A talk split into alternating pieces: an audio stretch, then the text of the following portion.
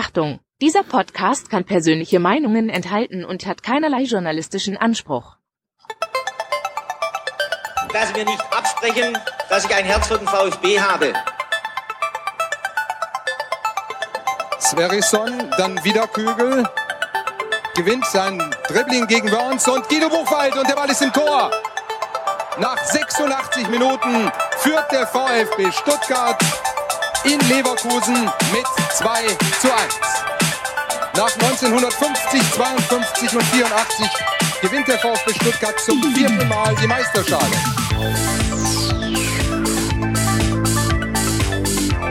Jetzt müsste der Ball endlich noch einmal hereinkommen. Jetzt kommt er weit nach hinten. Da Hitzelsberger!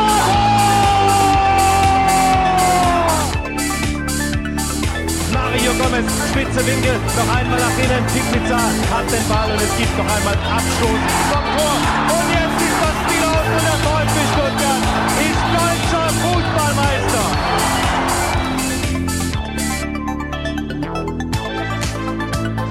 Herzlich willkommen bei STR. Mein Name ist Ricky und mit mir in der Leitung der Sebastian. Guten Abend, Sebastian. Schönen guten Abend, Ricky.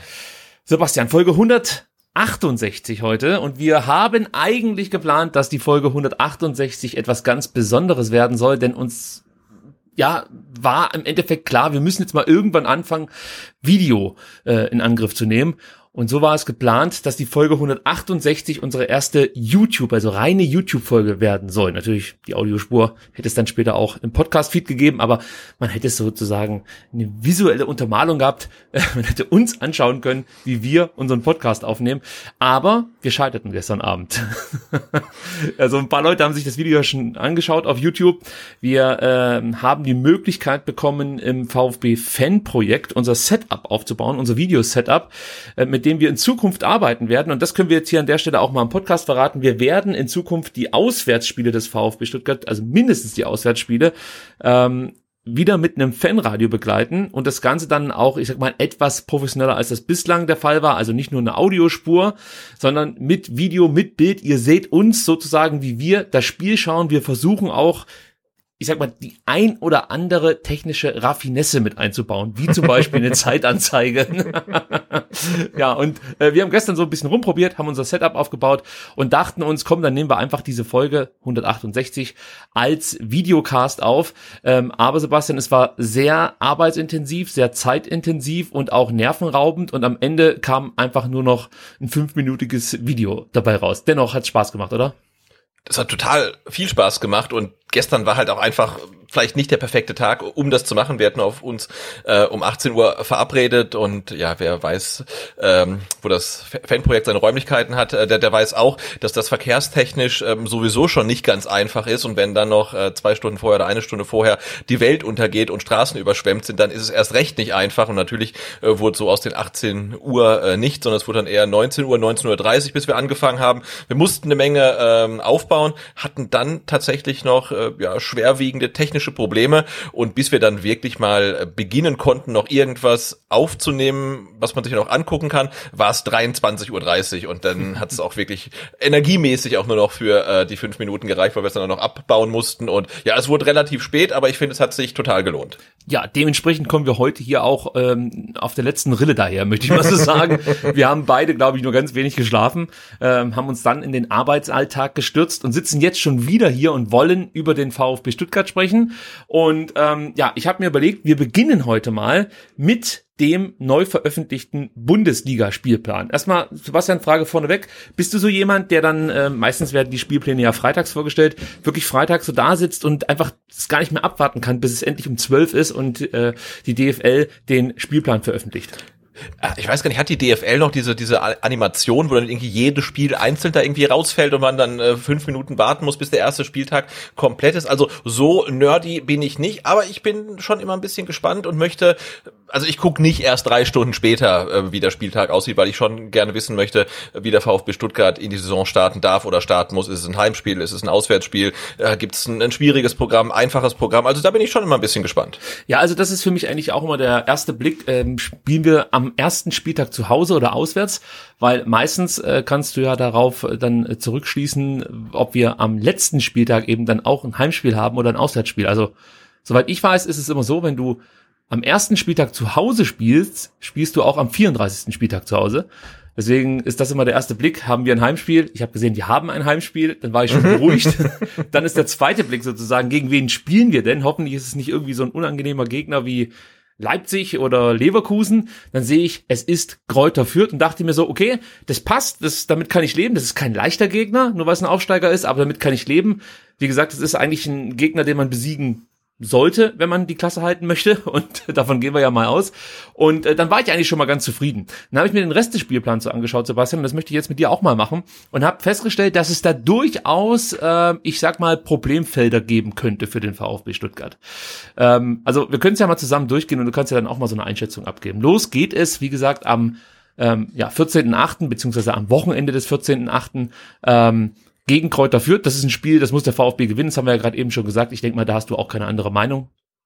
Nee, also wenn erstes erste Spiel der Saison spielst du gegen den Aufsteiger zu Hause, äh, da musst du gleich die ersten drei Punkte einfahren. Das ist gar keine Frage. Ist äh, du weißt, weißt vielleicht besser als ich, ist äh, Kräuter Fürth noch die Tretertruppe, die wir aus der zweiten Ligasaison kennen, weil dann müssen wir Angst haben, dass es danach dann gleich irgendwie Langzeitverletzte beim VfB gibt. Ja, ich weiß, die haben keinen guten Neumund hier äh, bei uns in Stuttgart. Also ich habe geguckt, Paul Paul Seguin spielt noch für Kräuter Fürth. Das gibt mir ja. schon, äh, das macht mir schon Sorgen. Ich ich ich mag ganz ehrlich gesagt eigentlich die Spielweise von Fürth. Äh, jetzt werden mir wahrscheinlich alle auf den Kopf rumtrampeln. Äh, aber es ist so, die haben eigentlich das gemacht, was du von so einer Mannschaft auch erwarten kannst. Also die haben einfach das in die Waagscheide geworfen, was sie haben und haben sich so gegen den VfB gewehrt, wie ich es eigentlich jetzt von, von, vom VfB gegen Mannschaften wie Leipzig oder Bayern erwarten würde. Also von daher bin ich denen da gar nicht so böse es hat ja auch die, die Schwachstellen des VfB Stuttgart so ein bisschen offenbart, ähm, die Spiele gegen Fürth. Also sowohl das Hinspiel wie auch dann das Rückspiel, das ja verloren ging damals in der zweiten Liga. Aber mhm. ich würde sagen, da äh, fand schon eine Entwicklung statt. Der Leiter hat äh, Fürth schon noch mal ein bisschen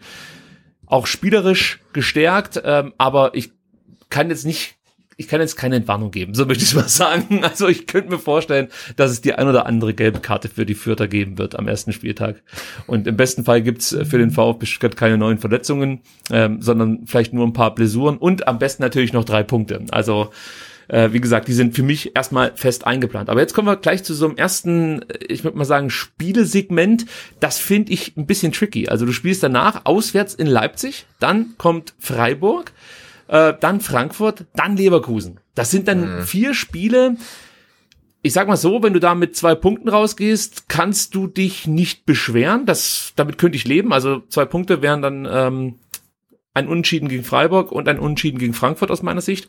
Und ähm, ja, gegen Leverkusen und gegen Leipzig würde ich persönlich jetzt nicht mit Punkten rechnen. Ja, wie würdest du Also in, ja. genau, also in Leipzig, dass du in Leipzig was holst, ist nahezu ausgeschlossen. Gegen Freiburg zu Hause finde ich, ja, solltest du eigentlich dann schon wieder gewinnen.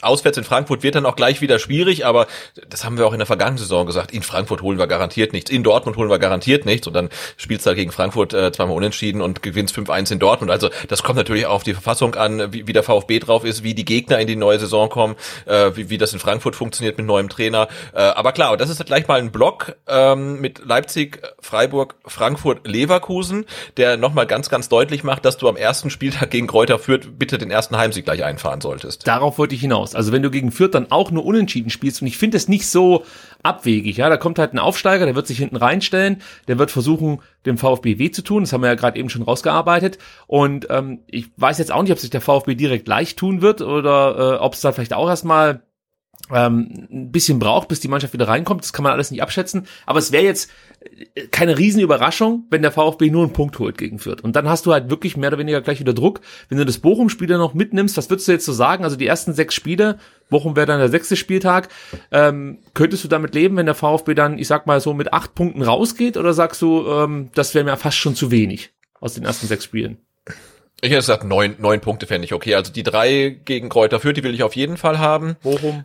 Bochum sind für mich drei eigentlich. Also aber das Aufsteiger gewinnen. Darfst du nicht vergessen. Genau, ja, gut, aber trotzdem. Also gegen Aufsteiger finde ich musst du gewinnen. Das sind schon mal sechs und dann musst du noch irgendwie durch Unentschieden welche holen oder du gewinnst halt zu Hause gegen Freiburg. Dann kannst du alle anderen Spieler theoretisch verlieren oder du schaffst halt wirklich auch mal eine Überraschung. Ich meine, gucken wir uns die anderen Gegner an. Du, du hast gegen Frankfurt unentschieden gespielt, du hast gegen Leverkusen zu Hause unentschieden gespielt. Also auch da, die, die Spiele muss man ja nicht abschenken. Also das sind zwar starke Gegner, aber auch die müssen da erstmal reinfinden. Also nö, ähm, ich finde äh, nach diesem ersten Sechserblock halte ich neun Punkte für äh, durchaus realistisch. Ja, und das sollte dann auch reichen, um nicht direkt in Abstiegsnöten äh, zu sein. Äh, ich finde, danach geht's eigentlich ganz human weiter. Du spielst zu Hause gegen Hoffenheim, dann geht's nach Gladbach, dann kommt Union, dann gehst du nach Augsburg, dann ähm, Bielefeld. Also da hast du eigentlich immer so eine Mannschaft, wo es vielleicht eng werden könnte. Danach kriegst du aber wieder ein Spiel, wo du eigentlich punkten kannst. Also du hast nicht so einen richtigen schweren Block, dass dann vier, weiß ich nicht, Champions League-Anwärter ähm, äh, hintereinander kommen. Äh, dann kommt äh, ja, dann geht's nach Dortmund, genau, Mainz. Und dann wird's nochmal interessant, Sebastian, das möchte ich noch kurz ansprechen. Da geht es nämlich um die letzten vier Spieltage.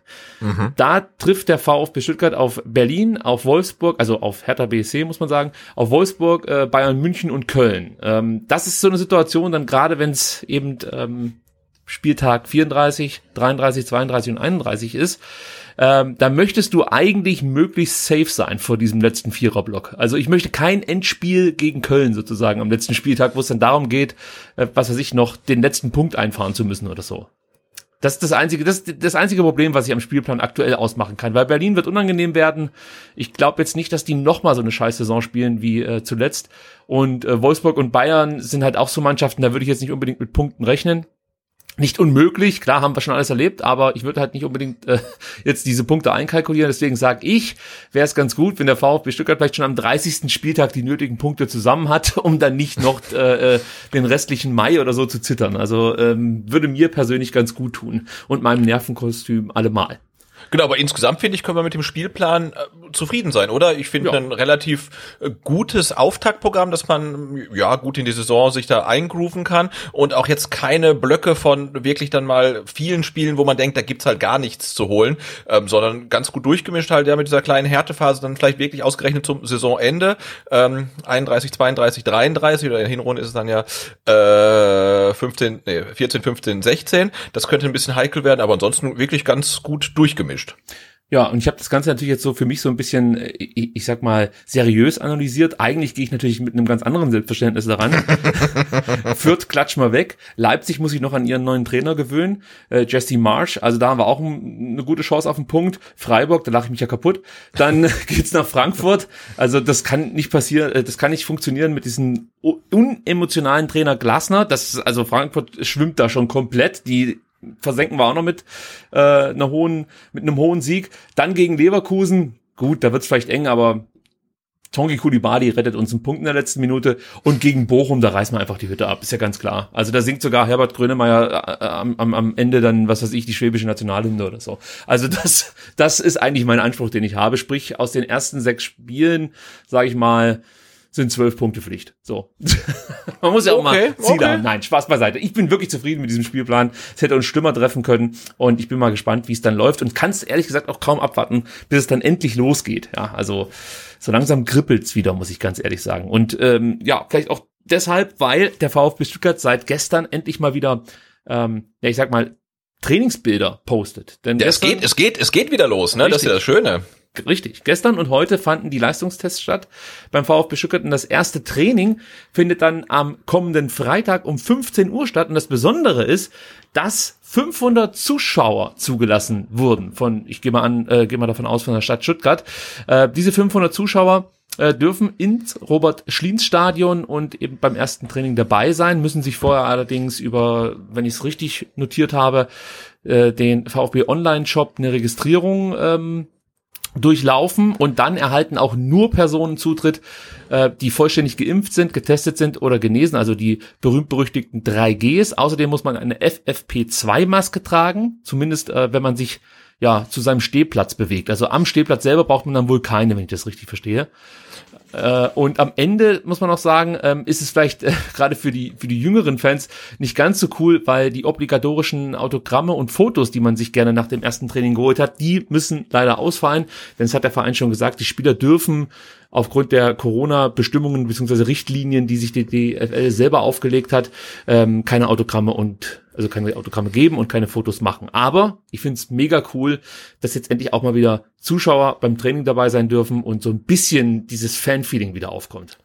Genau, das finde ich total cool. Ähm, was ich dann noch gefunden habe, ist ein Detail, was ich tatsächlich dann nicht ganz so cool finde. Und zwar, ähm, ich, ich zitiere mal von der VfB-Webseite, äh, die Überprüfung der 3Gs beim Zutritt zum Trainingsplan äh, Platz ist nur digital via äh, Kopfpass, äh, Luca oder Corona-Warn-App möglich. Ähm, achtet also bitte darauf, äh, Schnelltests zu machen, die sich in diese Apps integrieren lassen. Finde ich vollkommen okay. Ähm, aber das heißt ja auch, du brauchst ein digitales Impfzertifikat. Ja? Also ich habe das zum Beispiel nicht. Ich dachte, wenn ich jetzt am Freitag äh, gerne gerne hingehen möchte, dann ähm, kann ich mit meinem gelben Impfpass wedeln, da sind zwei Impfungen drin und da kann ich hin. Aber so wie es jetzt auf der Webseite steht, ähm, ist das nicht der Fall. Und das finde ich dann schon wieder ein bisschen schwierig, weil da wollen ja vielleicht auch ähm, Kinder hin oder auch vielleicht wirklich Leute, die kein Smartphone haben. Und ähm, also da habe ich so ein paar Probleme mit. Vielleicht wird es auch in der in der ähm, Praxis dann ein bisschen ähm, flexibler gehandhabt, aber das würde jetzt bedeuten, ich muss mich jetzt wirklich noch um ein digitales Impfzertifikat äh, kümmern, weil ich mit dem Impfpass äh, nicht reinkomme. Aber es ist praktikabel, das digital zu machen, natürlich, aber es gibt halt auch Leute ohne Smartphone, zum Beispiel Kinder, die auch gerne dann zum äh, Trainingsauftakt kommen.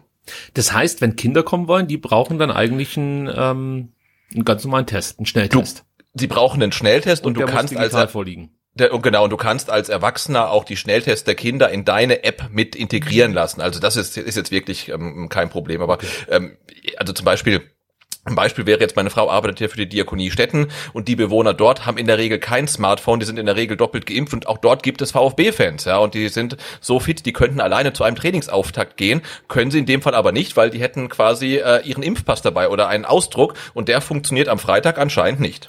Okay, jetzt unpopuläre Meinung, ähm das wäre mir jetzt erstmal auch egal. An, anstelle des VfB. Da würde ich auch schauen, dass ich es so einfach wie möglich mache. Natürlich. Weil es dürfen also, eh nur 500 kommen. Also ja, ja, klar. Nein, und ich finde ja gut, dass überhaupt Zuschauer kommen können, aber ich dachte, das muss man mal anmerken, weil ich finde, das muss man ja generell auch mal im Blick behalten, wie das jetzt funktioniert. Also, und es kann ja nicht sein, dass wir dann Leute ohne Smartphone irgendwie von irgendwelchen Veranstaltungen ausschließen. Ne? Also. ja, das wäre natürlich noch schöner irgendwie und dann kommt es auch auf die Marke drauf an. Also, ja, genau, und dann weißt du auch, wer der nächste Investor ist. Wahrscheinlich äh, Huawei oder irgendwie sowas. Ne? Super, hoffentlich funktioniert dann überhaupt das Endgerät. Das ist ja meistens nochmal so eine andere Nummer beim VfB. Nein, und genau, nachdem ich, und nachdem ich das jetzt gelesen habe, dass am Freitag beim Trainingsbeginn ähm, das gilt, das was nur digital gibt, habe ich mir auch leichte Sorgen gemacht um die Veranstaltung morgen in der Schwemme vom Fanprojekt, an der ich ja teilnehmen soll und da auch auf der Bühne sitzen soll. Ähm, und ich habe kein digitales Impfzertifikat. Also das muss ich vielleicht nochmal klären. Vielleicht kann ich sonst an der Veranstaltung gar nicht teilnehmen. Wir werden es erleben. Wir werden auch nachher noch kurz darauf zu sprechen kommen. Ähm, aber ja, also grundsätzlich, ich freue mich, dass jetzt endlich mal wieder Zuschauer dabei sind. Ich habe natürlich auch die Hoffnung, dass dieser äh, Trainingsauftakt äh, auf VfB TV übertragen wird und allein dann wieder mal ein paar Zuschauer zu hören und wenn es nur irgendwelche blöden Kommentare sind, äh, ist für mich persönlich auf jeden Fall schon mal ein Mehrgewinn. Also Wahnsinn, ja. Ja. Äh, und, und ich hoffe äh, natürlich, dass nicht wieder irgendwelche komische Musik eingeblendet wird, wenn die Jungs trainieren. Ah, ich erinnere mich. Ja, ja. ja weiß noch, als Demi Lovato uns erklärt hat, wie sie sich gerade selbst befriedigt. Also ich weiß nicht, ob das so das Auftaktprogramm ist, das sich Matarazzo vorgestellt hat. Ja, ja. Äh, das war ein bisschen befremdlich. Also gerne einfach äh, weiß ich nicht, Atmo laufen lassen, nichts sagen. Ja, ja, ja. Oder Günter Schäfer kommentieren lassen, weil ich finde seine Auftritte bei diesen, äh, ich sag mal, Saison-Openings, die fand ich immer sehr gelungen und seine Einschätzungen sind auch sehr treffend. Also dem höre ich sehr gerne zu. Also Günter Schäfer kann das von mir aus mit dem Holger Laser zusammen moderieren da kann ich mit leben, ist mir allemal lieber als irgendwelche äh, Malle Natürlich, ja. ja. ja. Genau, und apropos YouTube und VfB TV, ähm, am ähm, Dienstag findet ja auch das erste Testspiel statt in in der äh, Jakko City, ne, in, in ja. Hollenbach. Und ähm, da sind die ersten, was heißt die ersten? Das sind die 750 Tickets äh, bereits ausverkauft, vermutlich an Jakko-Mitarbeiter, ist ja auch völlig okay. Äh, und das Spiel wird aber tatsächlich auf VfB.de beziehungsweise VfB TV und auch auf äh, dem YouTube-Kanal vom VfB live gestreamt. Ja, aber noch nicht, muss man sagen, bei uns äh, live übertragen. Aber es kann durchaus sein, dass wir jetzt auch mal eines dieser Testspiele uns äh, zur Brust nehmen und einfach da auch mal unsere Technik ausprobieren. Und ähm, ja, das erste Fanradio wird dann vielleicht irgendwie ein Testspiel sein wir haben uns schon überlegt, vielleicht klappt's ja dann zum Beispiel gegen St. Gallen oder so. Müssen wir natürlich auch noch zeitlich hinbekommen. Ähm, und es kann auch sein, dass wir das einfach ganz spontan machen. Und ähm, deswegen geht auf YouTube, abonniert uns und klickt die Glocke. So, das wollte ich mhm. schon immer mal sagen. Gut, was auch noch wichtig ist, Sebastian, es wird keinen Dauerkartenvorverkauf für die Saison 21-22 geben. Das hat der VfB jetzt kommuniziert. Die, ähm, also erstmal muss man dazu sagen, man weiß ja noch nicht genau, wie es jetzt überhaupt weitergeht. Also dürfen Zuschauer ins Stadion ja oder nein. Es gibt schon erste Vereine, die versuchen, das jetzt äh, umzusetzen und haben auch schon angekündigt, dass sie Zuschauer zulassen werden. Hier für Stuttgart sieht es aktuell so aus, dass bei der aktuellen Inzidenz eine 60-prozentige Auslastung des Neckarstadions bewilligt werden würde vom so Sozialministerium. Das heißt, es dürften 36.000 Fans ins Stadion. Ähm, es würden dann die 3Gs gelten, von denen wir ja vorhin schon gesprochen haben, und man müsste einen Mund-Nasenschutz tragen, und zwar die ganze Zeit. Alternativ äh, wäre es auch möglich, dass man nur eine 30-prozentige Auslastung zulässt und dann bräuchte man keine 3Gs, also ich glaube, ich muss es nicht jetzt mal erklären, die Leute wissen es, ähm, aber äh, einen Mund-Nasenschutz. Das finde ich irgendwie auch merkwürdig. Also diese, diese 3Gs, das kriegst du ja eigentlich immer irgendwie hin. Also sei es jetzt dein Impfzertifikat, dass du dann spätestens bis zum Saisonbeginn wahrscheinlich auch in der Tasche hast. Sebastian, auch digital. Ähm, KW 28 habe ich gehört, soll es äh, da sein. Aber ich bin so verzweifelt, dass ich vielleicht morgen in die Apotheke laufe. Mal gucken. Gut, vielleicht kannst du heute noch in die Nacht Nachtapotheke fahren. Not, am Notdienst. Ich, das kann ich mal versuchen, irgendwie beim Notdienst irgendwie klingeln, dass ich schnell noch ein digitales Impfzertifikat brauche. Es ist dringend, es ist Trainingsauftakt. genau, es geht um VfB, ja. ja, also vielleicht klappt's ja. Nee, ähm, aber also zurück zu dieser Nummer jetzt hier, bei der aktuellen Inzidenz sieht's halt so aus, maximal 36.000. Ähm, ich sag mal so, mit 15.000 äh, kann man vielleicht fast schon rechnen, aber es wird halt eben keinen Dauerkartenvorverkauf geben. Was es geben wird, es wird ein Vorkaufsrecht für die Dauerkarteninhaber geben. Und es wird dann wirklich für jedes Heimspiel Einzelkarten geben. Ähnlich wie es ja schon ähm, zum Saisonbeginn 2021 lief. Ähm, da war es ja auch so, dass du, dass du nicht über deinen Dauerkartenplatz mhm. an die Karten rankamst, sondern ganz normal über die Webseite gehen musstest, aber als Dauerkarteninhaber war das da, war das so? Ich glaube ja, oder? Da hattest du auch ein Vorkaufsrecht. Ich meine schon, ja. Vielleicht war es auch nicht jetzt bei dieser ersten äh, Welle so, aber jetzt wird es auf jeden Fall so sein. Das könnt ihr euch merken. Und da bin ich mal gespannt, was dann am Ende beschlossen wird, wie viele Zuschauer ins Stadion dürfen. Wie ist da bei dir aktuell die Lage? Wie bewertest du das für dich? Würdest du jetzt zum Beispiel ins Stadion gehen, wenn 36.000 Fans rein dürften ins Stadion?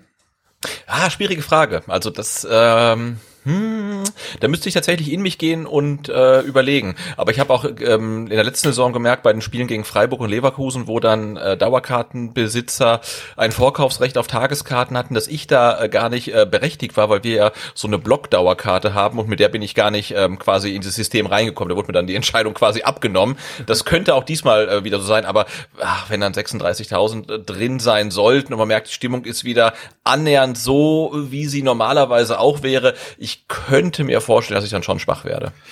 Also ich äh, bin hin und her gerissen. Äh, wir hatten ja die Diskussion äh, vor dem letzten Bundesligaspieltag der abgelaufenen Saison kurzzeitig mal, als Union Berlin ähm, äh, Zuschauer ins äh, Stadion ja, gelassen hat, beziehungsweise die Freigabe dafür bekommen hat und wir über Sinn und Unsinn dieser Regelung gestritten haben oder diskutiert haben, besser gesagt.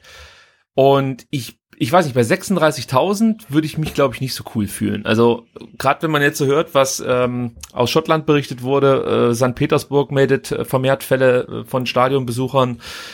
Ich, ich, würde mich, glaube ich, nicht so cool damit fühlen. Also gerade nach dem, was ich jetzt über diese Delta-Variante in Erfahrung bringen konnte, das klingt alles nicht besonders gut. Ich persönlich würde es, glaube ich, gar nicht so schlimm finden, wenn man erstmal mit, weiß ich nicht, fünf oder zehntausend Leuten anfängt um wirklich auch abstandsmäßig auf Nummer sicher zu gehen. Und mit Abstand meine ich natürlich jetzt nicht im Stadion. Weil ich glaube, da kann man das noch relativ gut hinbekommen äh, mit den zwei Metern oder 1,50 Meter.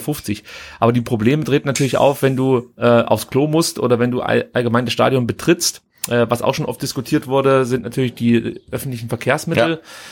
Das sind noch so ein paar Nadelöhre. Da bin ich mir nicht sicher, ob man das aktuell riskieren kann. Äh, allerdings, das wird jetzt viele überraschen, ich bin auch kein Virologe. Ich gehe mal davon aus, es gibt welche. Ach so, echt jetzt? Ja, das ist, äh, das war einfach nur mal so eine Phase von mir als Virologe. nee, ähm, ich gehe mal davon aus, da gibt's Leute, die kennen sich besser damit aus. Aber Stand heute wäre es mir nicht ganz wohl mit 36.000. Ich finde es jetzt wie bei der MV perfekt, 5.000, ja, da ja. mache ich mir keine Sorgen. Da gehe ich rein, setze meine Mund-Nasen-Maske auf und dann war's das für mich. Und ähm, ja, wenn es dann nur zehn wären am ersten Bundesligaspieltag, würde ich es, glaube ich, auch nicht so schlimm finden. Weißt du, dass man sich lang, langsam rantastet und dann nicht so ein Szenario hat, wie jetzt aktuell uns äh, ja diverse schottischen Medien berichten, dass dann, weiß ich nicht, wie viel tausend Leute sich infiziert Zwei, haben. 2000, glaube ich, ja, ja, ja. Das ist natürlich abartig. Also das kannst du eigentlich nicht verantworten, sowas. Und ähm, von daher würde ich sagen, lass uns langsam steigern und auch ein bisschen darauf setzen, dass die Impfungen bis dahin natürlich schon ja. weiter fortgeschritten sind. Das muss man noch mit einbeziehen und hoffen, dass die Impfungen ein Stück weit schützen vor der Delta-Variante und nicht noch die Delta-Plus-Variante uns dazwischen kommt. Das wissen wir ja alles noch nicht. Ja, als also, nächstes kommt jetzt ja erstmal die UEFA-Variante, denke ich. Aus St. Petersburg und Bukarest und Budapest und so weiter. Ich gehe mal davon aus, dass es eine besonders raffgierige Variante ist. alles abgrast, was nur geht.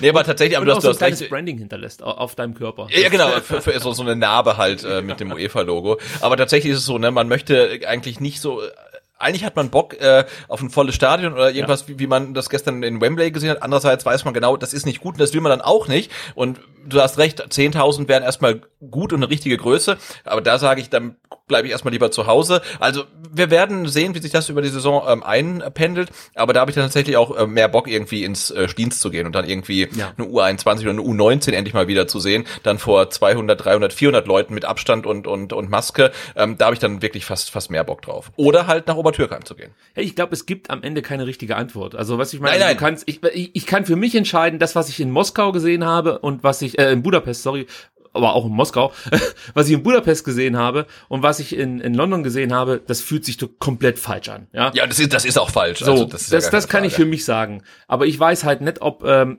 36.000 in Stuttgart, ob das funktionieren könnte. Ich kann es einfach nicht abschätzen. Es fühlt sich aber nicht unbedingt richtig an, stand jetzt. Ähm, aber ich lasse mich da gerne überzeugen vom Gegenteil, weil ich, mir geht's ja wie du, äh, wie dir, sorry. Ähm, ich möchte unbedingt wieder in dieses Stadion und am liebsten möchte ich da eine volle Hütte sehen und ich möchte einfach abgehen da in diesem Stadion und äh, der Mannschaft zubrüllen. Aber ich weiß nicht, ob ich ob ich schon kann, also ob ob's schon Sinn macht. Schwierig, schwierig. Wir werden es verfolgen und dann natürlich auch ähm, drüber berichten und euch mitteilen, wie wir uns dann entschieden haben. Sollte äh, überhaupt eine Entscheidung anstehen. Ähm, wenn nicht, gibt es, das kann ich vielleicht auch schon mal sagen, natürlich die äh, Heimspiele auch in Fanradio-Form. Also das behaupte ich jetzt hier einfach mal, Sebastian. Da freuen uns, da freuen sich unsere Frauen schon. Ja, genau, die die freuen sich schon, aber ähm, die haben uns wahrscheinlich auch noch mal ganz äh, freundlich an unseren äh, Terminkalender erinnert, in dem dann noch Urlaube stehen und äh, äh, andere Termine. Und wir zwei sind ja auch jetzt ähm, technisch nicht so versiert, dass wir das irgendwie alleine machen können.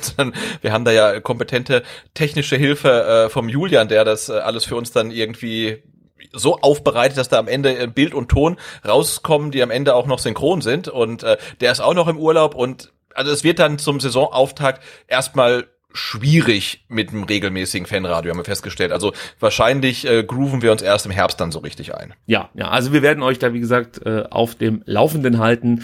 Ähm, aber ja, spätestens dann ab Spätherbst läuft das Ding. Das versprechen wir jetzt hiermit schon mal. So. Transfer-Update ist unser nächstes Thema und da hat sich ja mal wieder was getan beim VfB Stuttgart. Gar nicht so wenig.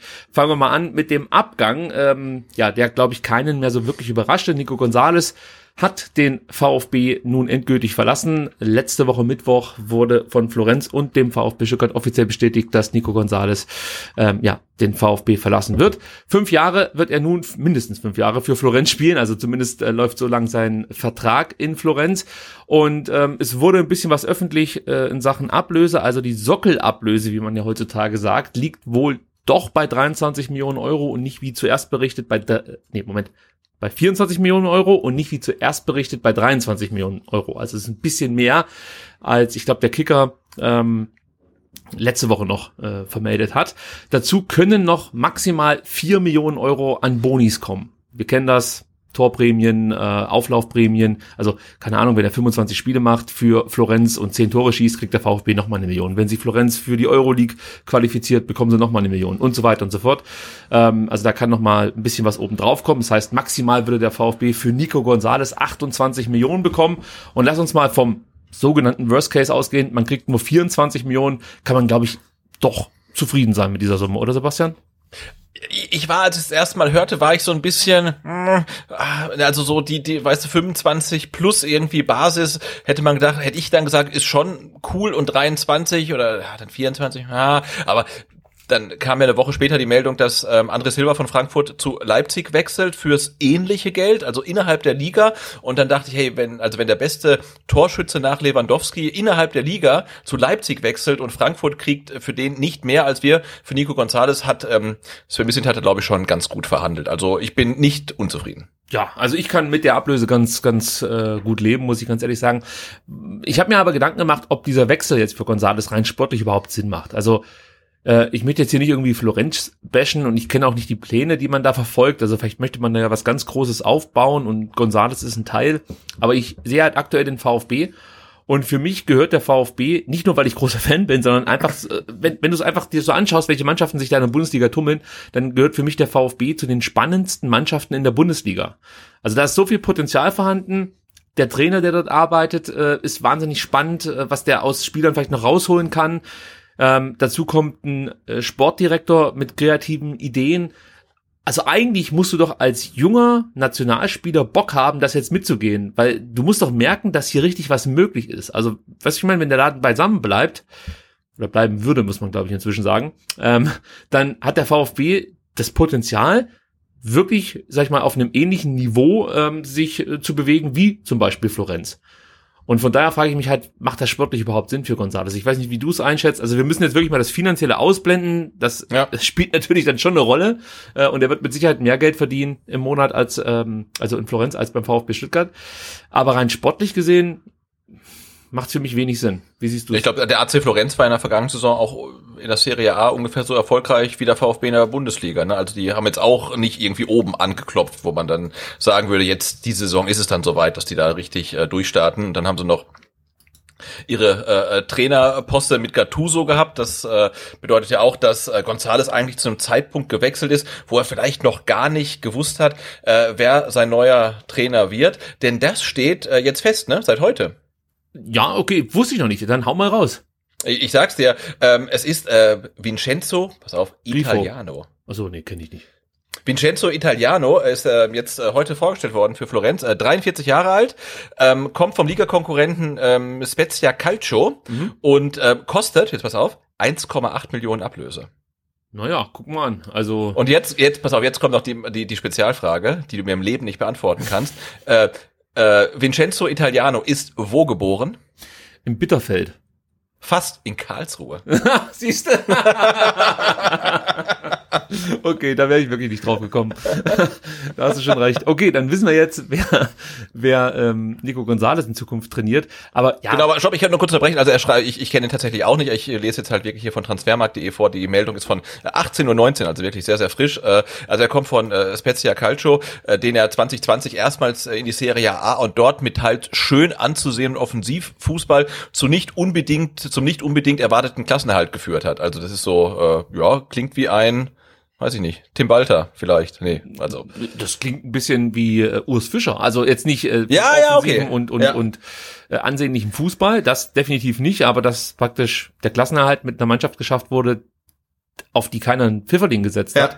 Das erinnert mich dann ein Stück weit an Urs Fischer. Aber gut. Ich bin mal ganz ehrlich, wahrscheinlich werde ich Nico Gonzalez ganz, ganz schnell aus den Augen verlieren. Denn ja. ich äh, schaue mir zwar schon hier und da mal ein Serie A-Spiel an, aber das sind dann eher die Top-Spiele. Und ich hoffe, man versteht hier den Wink mit dem Zaunfall. Also das, ich, ich bezweifle, dass Nico Gonzalez jetzt hier, also dass das jetzt der nächste Schritt ist zu einer Wahnsinnskarriere. Also da bin ich, bin ich etwas skeptisch, muss ich sagen.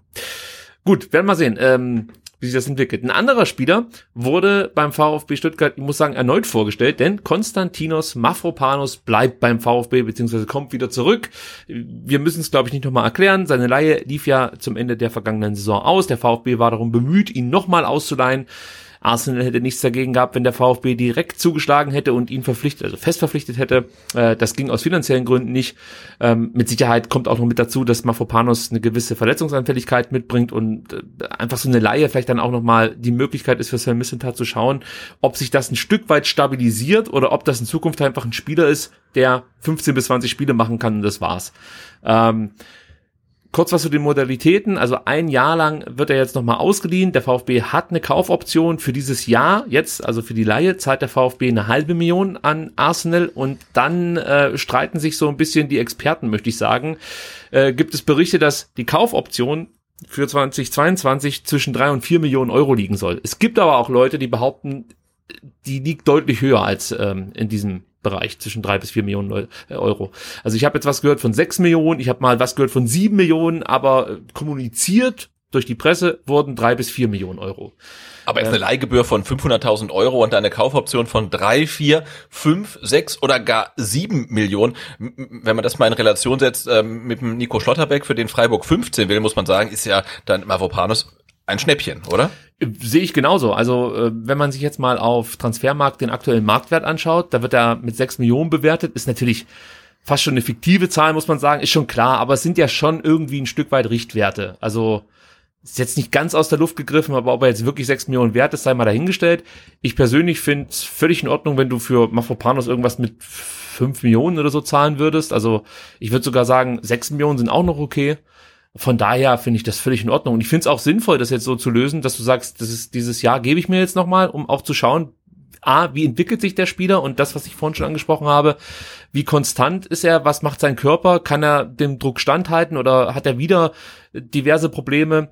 Ähm, er hatte da immer irgendwie kleinere Wehwehchen gehabt und so. Also ich finde das jetzt eine sehr clevere Lösung vom VfB und ich würde auch wirklich sagen, dass äh, Sven Missentat da wieder mal ein absoluter Kuh gelungen ist. Also das ist einfach ein Top-Deal für den VfB. Und dass Mafropanus Bock hat auf den VfB, hat er ja auch nochmal unterstrichen durch seine Aussage, nachdem er da äh, vorgestellt wurde, bestätigt wurde als, als äh, neuer Spieler. Da hat er nämlich gesagt, es war ein großer Wunsch von mir, meine Karriere beim VfB fortzuführen. Dieser ist in Erfüllung gegangen. Und das ist für mich schon ein bemerkenswerter Satz. Und man hat auch irgendwie bei ihm das Gefühl gehabt, dass er sich hier sehr wohl fühlt. Also, ja. Weiß nicht, ich habe bei ihm einfach gute Vibes verspürt. Das war jetzt keiner, der äh, mehr oder weniger, nachdem das letzte Spiel gespielt war, schon direkt irgendwelche äh, Liebesbotschaften Richtung Richtung Arsenal gesendet hat. Ganz im Gegenteil, man hat immer mal wieder davon gelesen, dass äh, auch seine Freundin sich sehr wohl fühlt in Stuttgart. Und ähm, ich könnte mir vorstellen, wenn er gesund bleibt, dass das echt, also wirklich ein, ein richtig wichtiger Baustein für die nächsten Jahre werden könnte hier beim VfB und für die Mannschaft ähm, ja, freue mich über diese Verpflichtung, muss ich sagen. Ja, total. Und wenn dann äh, ähm, Dinos erstmal vor Fans spielen kann, dann wird ja. das ja nochmal viel großartiger für ihn. Und ähm, ja, und ich finde es halt äh, wirklich sehr beruhigend, dass jetzt diese riesige Baustelle, die sich da äh, aufgetat, also quasi Stuttgart 21 in der Defensive, dass die jetzt wirklich äh, sehr schnell von Missintat zugeschüttet wurde. Ne? Also weil wir hatten ja wirklich, äh, mussten Sorgen haben, okay, Kobel ist weg, wer steht im Tor? Florian Müller, Haken dran. Bleibt Mavropanos oder geht er weg? Er bleibt, Haken dran. Ähm, Anton bleibt sowieso und jetzt ist die einzige Personal, die noch offen ist, äh, Kempf, aber dir drohten ja wirklich drei Viertel dieses Defensivverbunds äh, wegzugehen und, und du hast erstmal keinen Ersatz und ja, diese große Sorge, dass man dann quasi komplett ohne ähm, Abwehrreihe in die neue Saison geht oder mit einer komplett neu, ähm, neuen, die ist mir jetzt so ein bisschen genommen. Also da äh, ja, mache ich jetzt drei Kreuze und bin dann doch relativ relaxed, was das angeht. Ich glaube, du bist noch Michael Reschke geschädigt. Also da gebe ich dir absolut recht. Unter Reschke hätte ich sofort Schnappatmung bekommen, wenn so ein Szenario mir äh, ja erörtert worden wäre. Aber bei Sven Missentat habe ich immer das Gefühl, dass er ähm, zum einen den Spielern schon wieder einen Schritt voraus ist, also sich einfach schon so aufgestellt hat, dass wenn ein Spieler kommt und sagt, ich möchte gehen, dass er dann nicht sagen muss, ja Moment mal, da muss ich erstmal gucken, ob ich Ersatz finde, sondern der sagt, ja alles klar, dann rufe ich mal bei dem an und bei dem an. Äh, Na klar, also ich das, das, das ist das, was mich so beruhigt. Also ich bin mir sicher, dass es für Mafropanos schon einen Plan B gab bei Sven Missentat.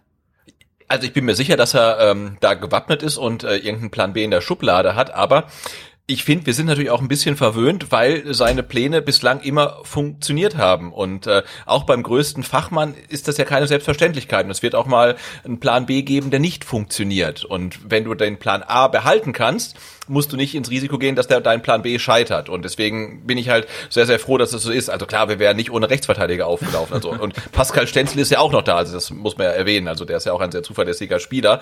Und wahrscheinlich wäre Sven Misint hat nicht irgendwie zwei Tage vorm ersten Spieltag mit irgendeinem 34-Jährigen angekommen, der dann die Rolle äh, ausfüllen soll. Aber trotzdem, also ich bin sehr, sehr froh, dass Dinos Mafropanos äh, in Stuttgart bleibt und bin jetzt dann wirklich umso gespannter, äh, was sich äh, an der Front äh, Marc-Oliver Kempf noch tut. Ja, da kann man nur sagen, es ist kompliziert, denn ähm, Marc-Oliver Kempf hat einen gewieften Spielerhändler an seiner Seite, äh, Volker Struth, der so ein Stück weit auf Zeit spielt. Also er zockt einfach und hofft, dass der VfB so die Ablöseforderung ähm, ein Stück weit nach unten ähm, korrigiert. Ist natürlich ganz klar, wir haben ja selber schon ein paar Mal drüber gesprochen. Der VfB droht natürlich, sagen wir, mit leeren Händen am Ende dazustehen. Kempfs Vertrag läuft aus, er möchte ihn nicht verlängern. Also der VfB möchte gerne noch ein bisschen Geld machen mit Marc-Oliver Kempf, kann er aber nur, wenn er ihn jetzt in diesem Transferfenster verkauft. Also im Winter wird er nicht mehr gehen, kann ich mir nicht vorstellen. Und ähm, jetzt aktuell gibt es definitiv Interessenten, aber der VfB verlangt aus Sicht der Interessenten, beziehungsweise auch aus Sicht von Volker Struh zu viel Geld. So. Äh, ob das jetzt gerechtfertigt ist äh, oder nicht, sei mal dahingestellt, aber das, der Plan ist jetzt natürlich zu sagen, nö, wir bleiben stur, ähm, zur Not spielen wir hier auch noch mal ein Jahr und gehen dann halt ablösefrei, kassieren Handgeld oder der VfB bewegt sich und verkauft Mark unter Wert fast schon. Also das ist, glaube ich, hier so ein bisschen der Plan, der verfolgt wird. Ist natürlich ein Arschlochplan, muss man sagen, aber auch üblich. Ja, es ist, es ist so. Ja, also aber es ist halt üblich in der Branche. So läuft's halt einfach. Also es ist jetzt nichts, was andere nicht auch machen würden. Aber mich kotzt es halt einfach trotzdem an, muss ich sagen. Weil, nein, guck mal, du, ich sehe es halt so. Du hast mit Kämpfen Spieler, der ja beim VfB auch eine Chance bekommen hat, ja, und sich auch entwickeln konnte und auch gereift ist. Also ich finde, da gehört auch immer ein bisschen Denk Dankbarkeit dazu. Jetzt kann man natürlich sagen, ja, der hätte er auch woanders haben können. Ja, der hätte halt woanders hingehen sollen. Aber er kam hier zum VfB, hat sich hier, sei mal, nicht gleich empfehlen können, weil er äh, ja auch Verletzungssorgen hatte, ist dann mit dem VfB abgestiegen, hat sich dann ähm, als Kapitän versucht, möchte ich mal so sagen, hat er nicht geschafft, hat auch Probleme gehabt, dann glaube ich, zunächst in die neue Saison reinzukommen, hat sich da dann aber wirklich gesteigert und ähm, ja, wurde von von Mafropanos sage ich schon, von Matarazzo immer weiter aufgebaut und vielleicht auch besser gemacht. Und ich ich finde schon, dass du als Spieler dann hier auch versuchen kannst, vernünftig aus der Nummer rauszugehen. Und wenn du merkst, der VfB braucht vielleicht jetzt ein bisschen Kohle, weiß ich nicht, ob du jetzt so, ein, so eine Show hier abziehen musst.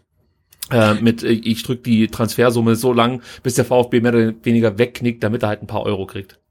Ja, ich find's auch, auch, auch schwierig und so, so ein Stück weit äh, unwürdig halt. Ne? Ja. Und ich finde, ja, man muss auch so ein bisschen auf, auf, auf seinen ja, also auf seinen Ruf achten ist jetzt zu, zu viel gesagt, aber Marc Oliver Kemp ist ja auch erst nicht jetzt ein paar Monate oder eine Saison da, sondern ist ja schon, ja, ähm, auch ein Stück weit Identifikationsfigur in Stuttgart geworden und die Fans mögen ihn, nicht zuletzt, weil er sich vermutlich irgendwie jeden Knochen mal für den VfB gebrochen hat und so weiter. Und ich meine, wenn er weg will, ist es doch völlig okay, aber ich finde, dann ich fände schön, wenn man sowas dann klar kommuniziert und nicht dieses, dieses auf Zeit spielen und um jeden Euro irgendwie feilschen und so weiter.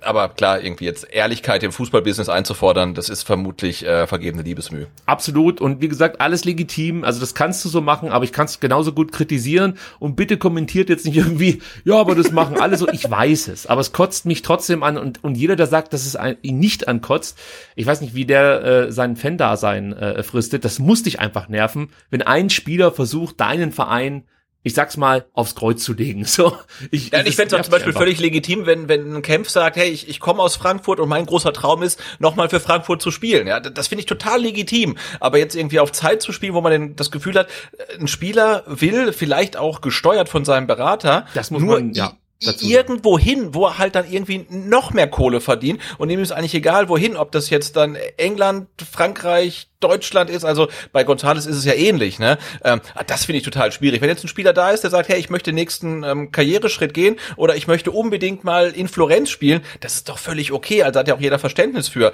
Ähm, aber dieses auf Zeit spielen und wenn das nicht klappt, dann klappt vielleicht das und so weiter. Aber da merkt man ja auch wieder, ähm, dass dann der Spieler wirklich nur eine Ware ist, die halt zum möglichst besten Zeitpunkt, zum möglichst äh, spendabelsten Verein irgendwie verschoben wird, um möglichst viel äh, Honorar abzugreifen. Und ja, das ist halt natürlich Tagesgeschäft im Fußball, aber trotzdem irgendwie ätzend. Und das darf man und finde ich, muss man auch jedes Mal wieder kritisieren. Äh, und vielleicht noch so als kleiner Hinweis, denkt mal nicht so sehr an Frankfurt, sondern geh noch ein bisschen weiter Richtung Westen.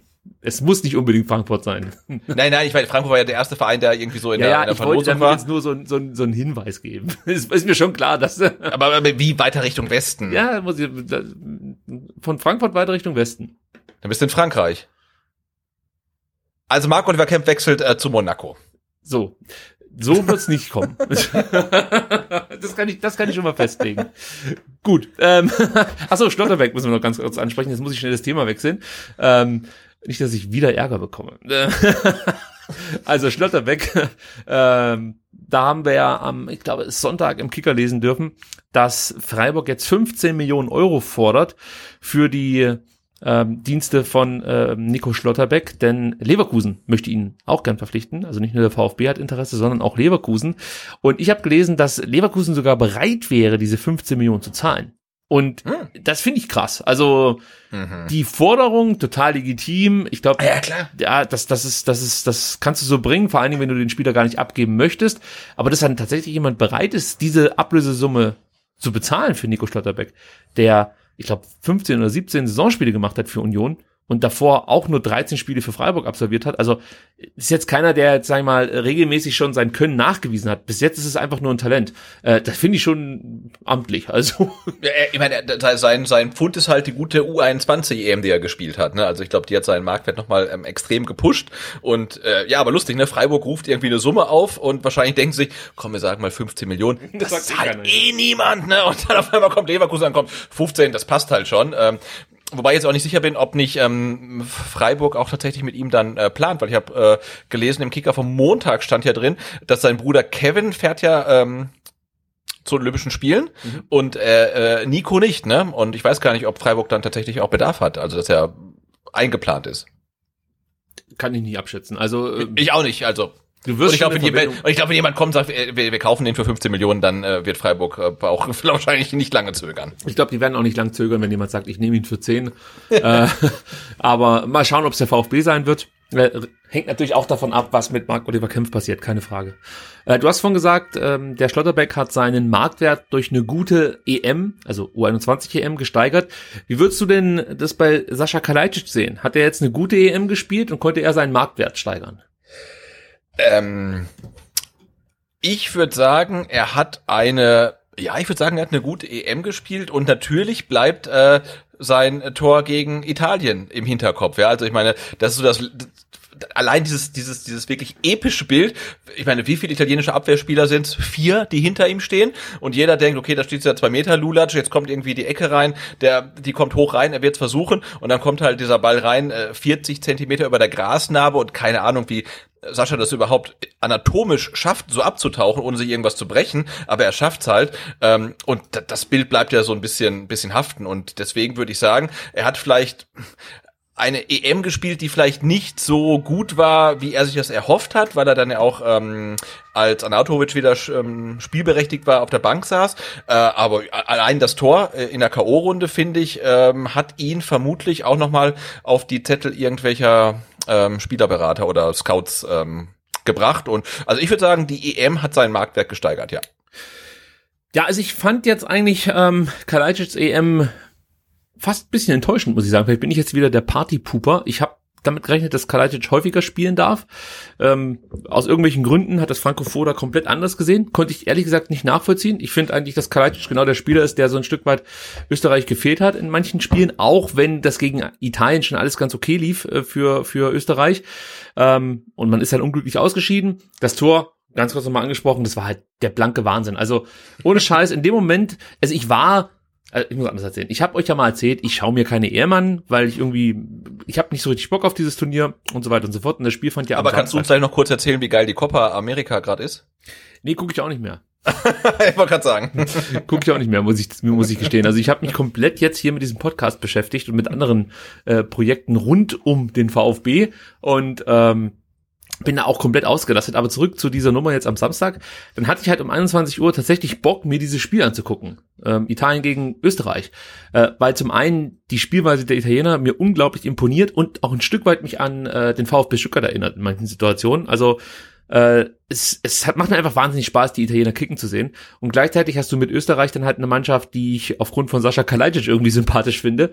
War natürlich enttäuscht, dass er dann nicht von Anfang an gespielt hat. Aber als ich dieses Tor gesehen habe, habe ich komplett dieses Ausscheiden fast schon verdrängt, weil ich glaube, das war es 2 zu 1. Mhm. Ja, genau.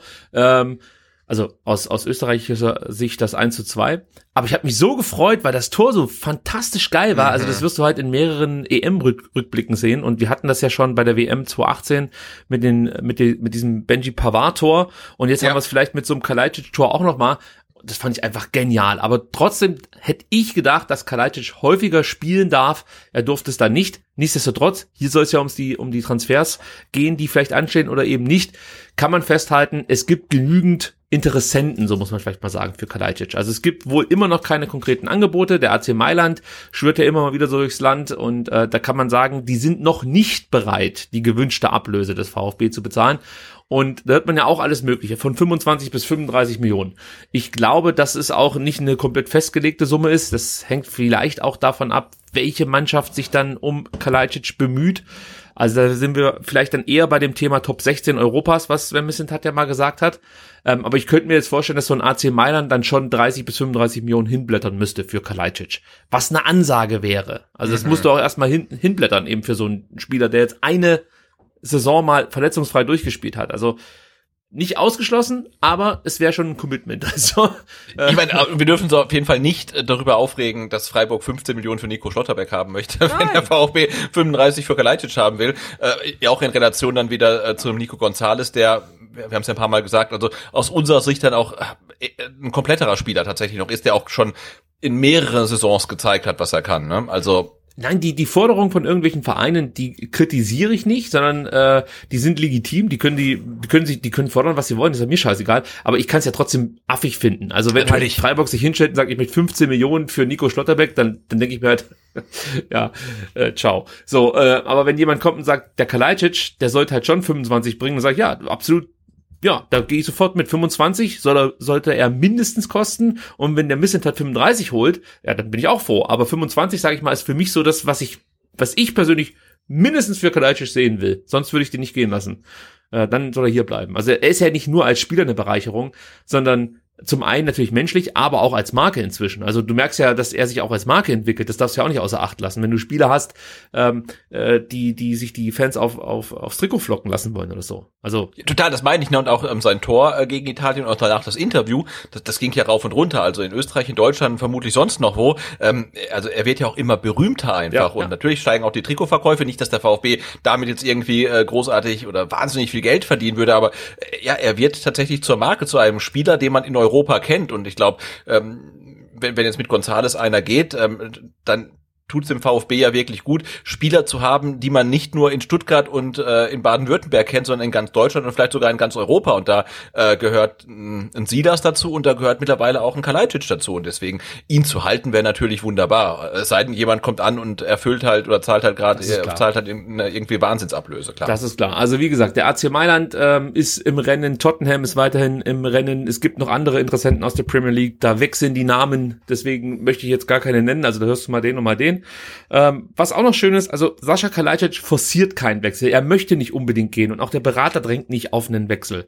Die können sich alle noch ein weiteres Jahr hier in Stuttgart vorstellen, aber halten halt Augen und Ohren offen und wenn die Summen passen, wenn der Verein passt, versucht man eine Lösung zu finden. Aber wenn es nicht klappt, ist keiner böse, ist keiner irgendwie unzufrieden mit der Situation.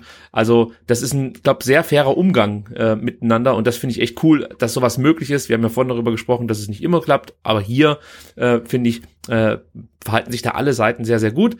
Und äh, was man vielleicht auch noch erzählen kann, Sascha Kalajdzic befindet sich jetzt im Urlaub, im Wohlverdienten nach der Europameisterschaft, wird am 12.07. Ähm, zurückkehren nach Stuttgart und wird dann auch mit der Mannschaft trainieren und ist natürlich fest eingeplant für das Trainingslager in Kitzbühel, das am 17.07. startet und am 24.07. sorry, ähm, dann beendet wird. Also da wird er dann auch ähm, mit dabei sein und äh, sich auf die kommende Saison vorbereiten. Vorausgesetzt, er ist noch Spieler des VfB Stuttgart, aber davon Genau, und einerseits ist es ja auch äh, dann immer so ein bisschen erschreckend, wie nüchtern er halt über seine Zukunftspläne spricht. Also, dass er sagt, ja, ich kann in Stuttgart bleiben, aber vielleicht wechsle ich auch. Jetzt spiele ich erstmal die EM und dann gucken wir weiter. Aber ich finde, der Umgang ist ja dann auch deutlich transparenter, deutlich fairer und deutlich ehrlicher ähm, als das, was wir eben angesprochen haben. Also so kann ich damit wirklich leben, ne? dass er sagt, ja, also ich habe nicht vor, unbedingt zu gehen, ich kann euch aber auch nicht versprechen, dass ich bleibe.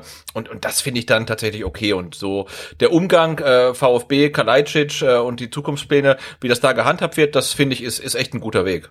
Chris Führig hat dem VfB allerdings versprochen, dass er kommt. Also sprich, hat er Paderborn versprochen, dass er geht. Wie auch immer man das jetzt ausdrücken möchte. Also die Personalie Chris Führig, die äh, ist immer noch nicht ganz abgeschlossen. Ich habe ja hier vor zwei Wochen schon gesagt, das Ding ist eigentlich durch und das war's auch und es, es, ist eigentlich auch durch. Das sind jetzt hier, ich möchte es fast als Scharmützel bezeichnen von Paderborn.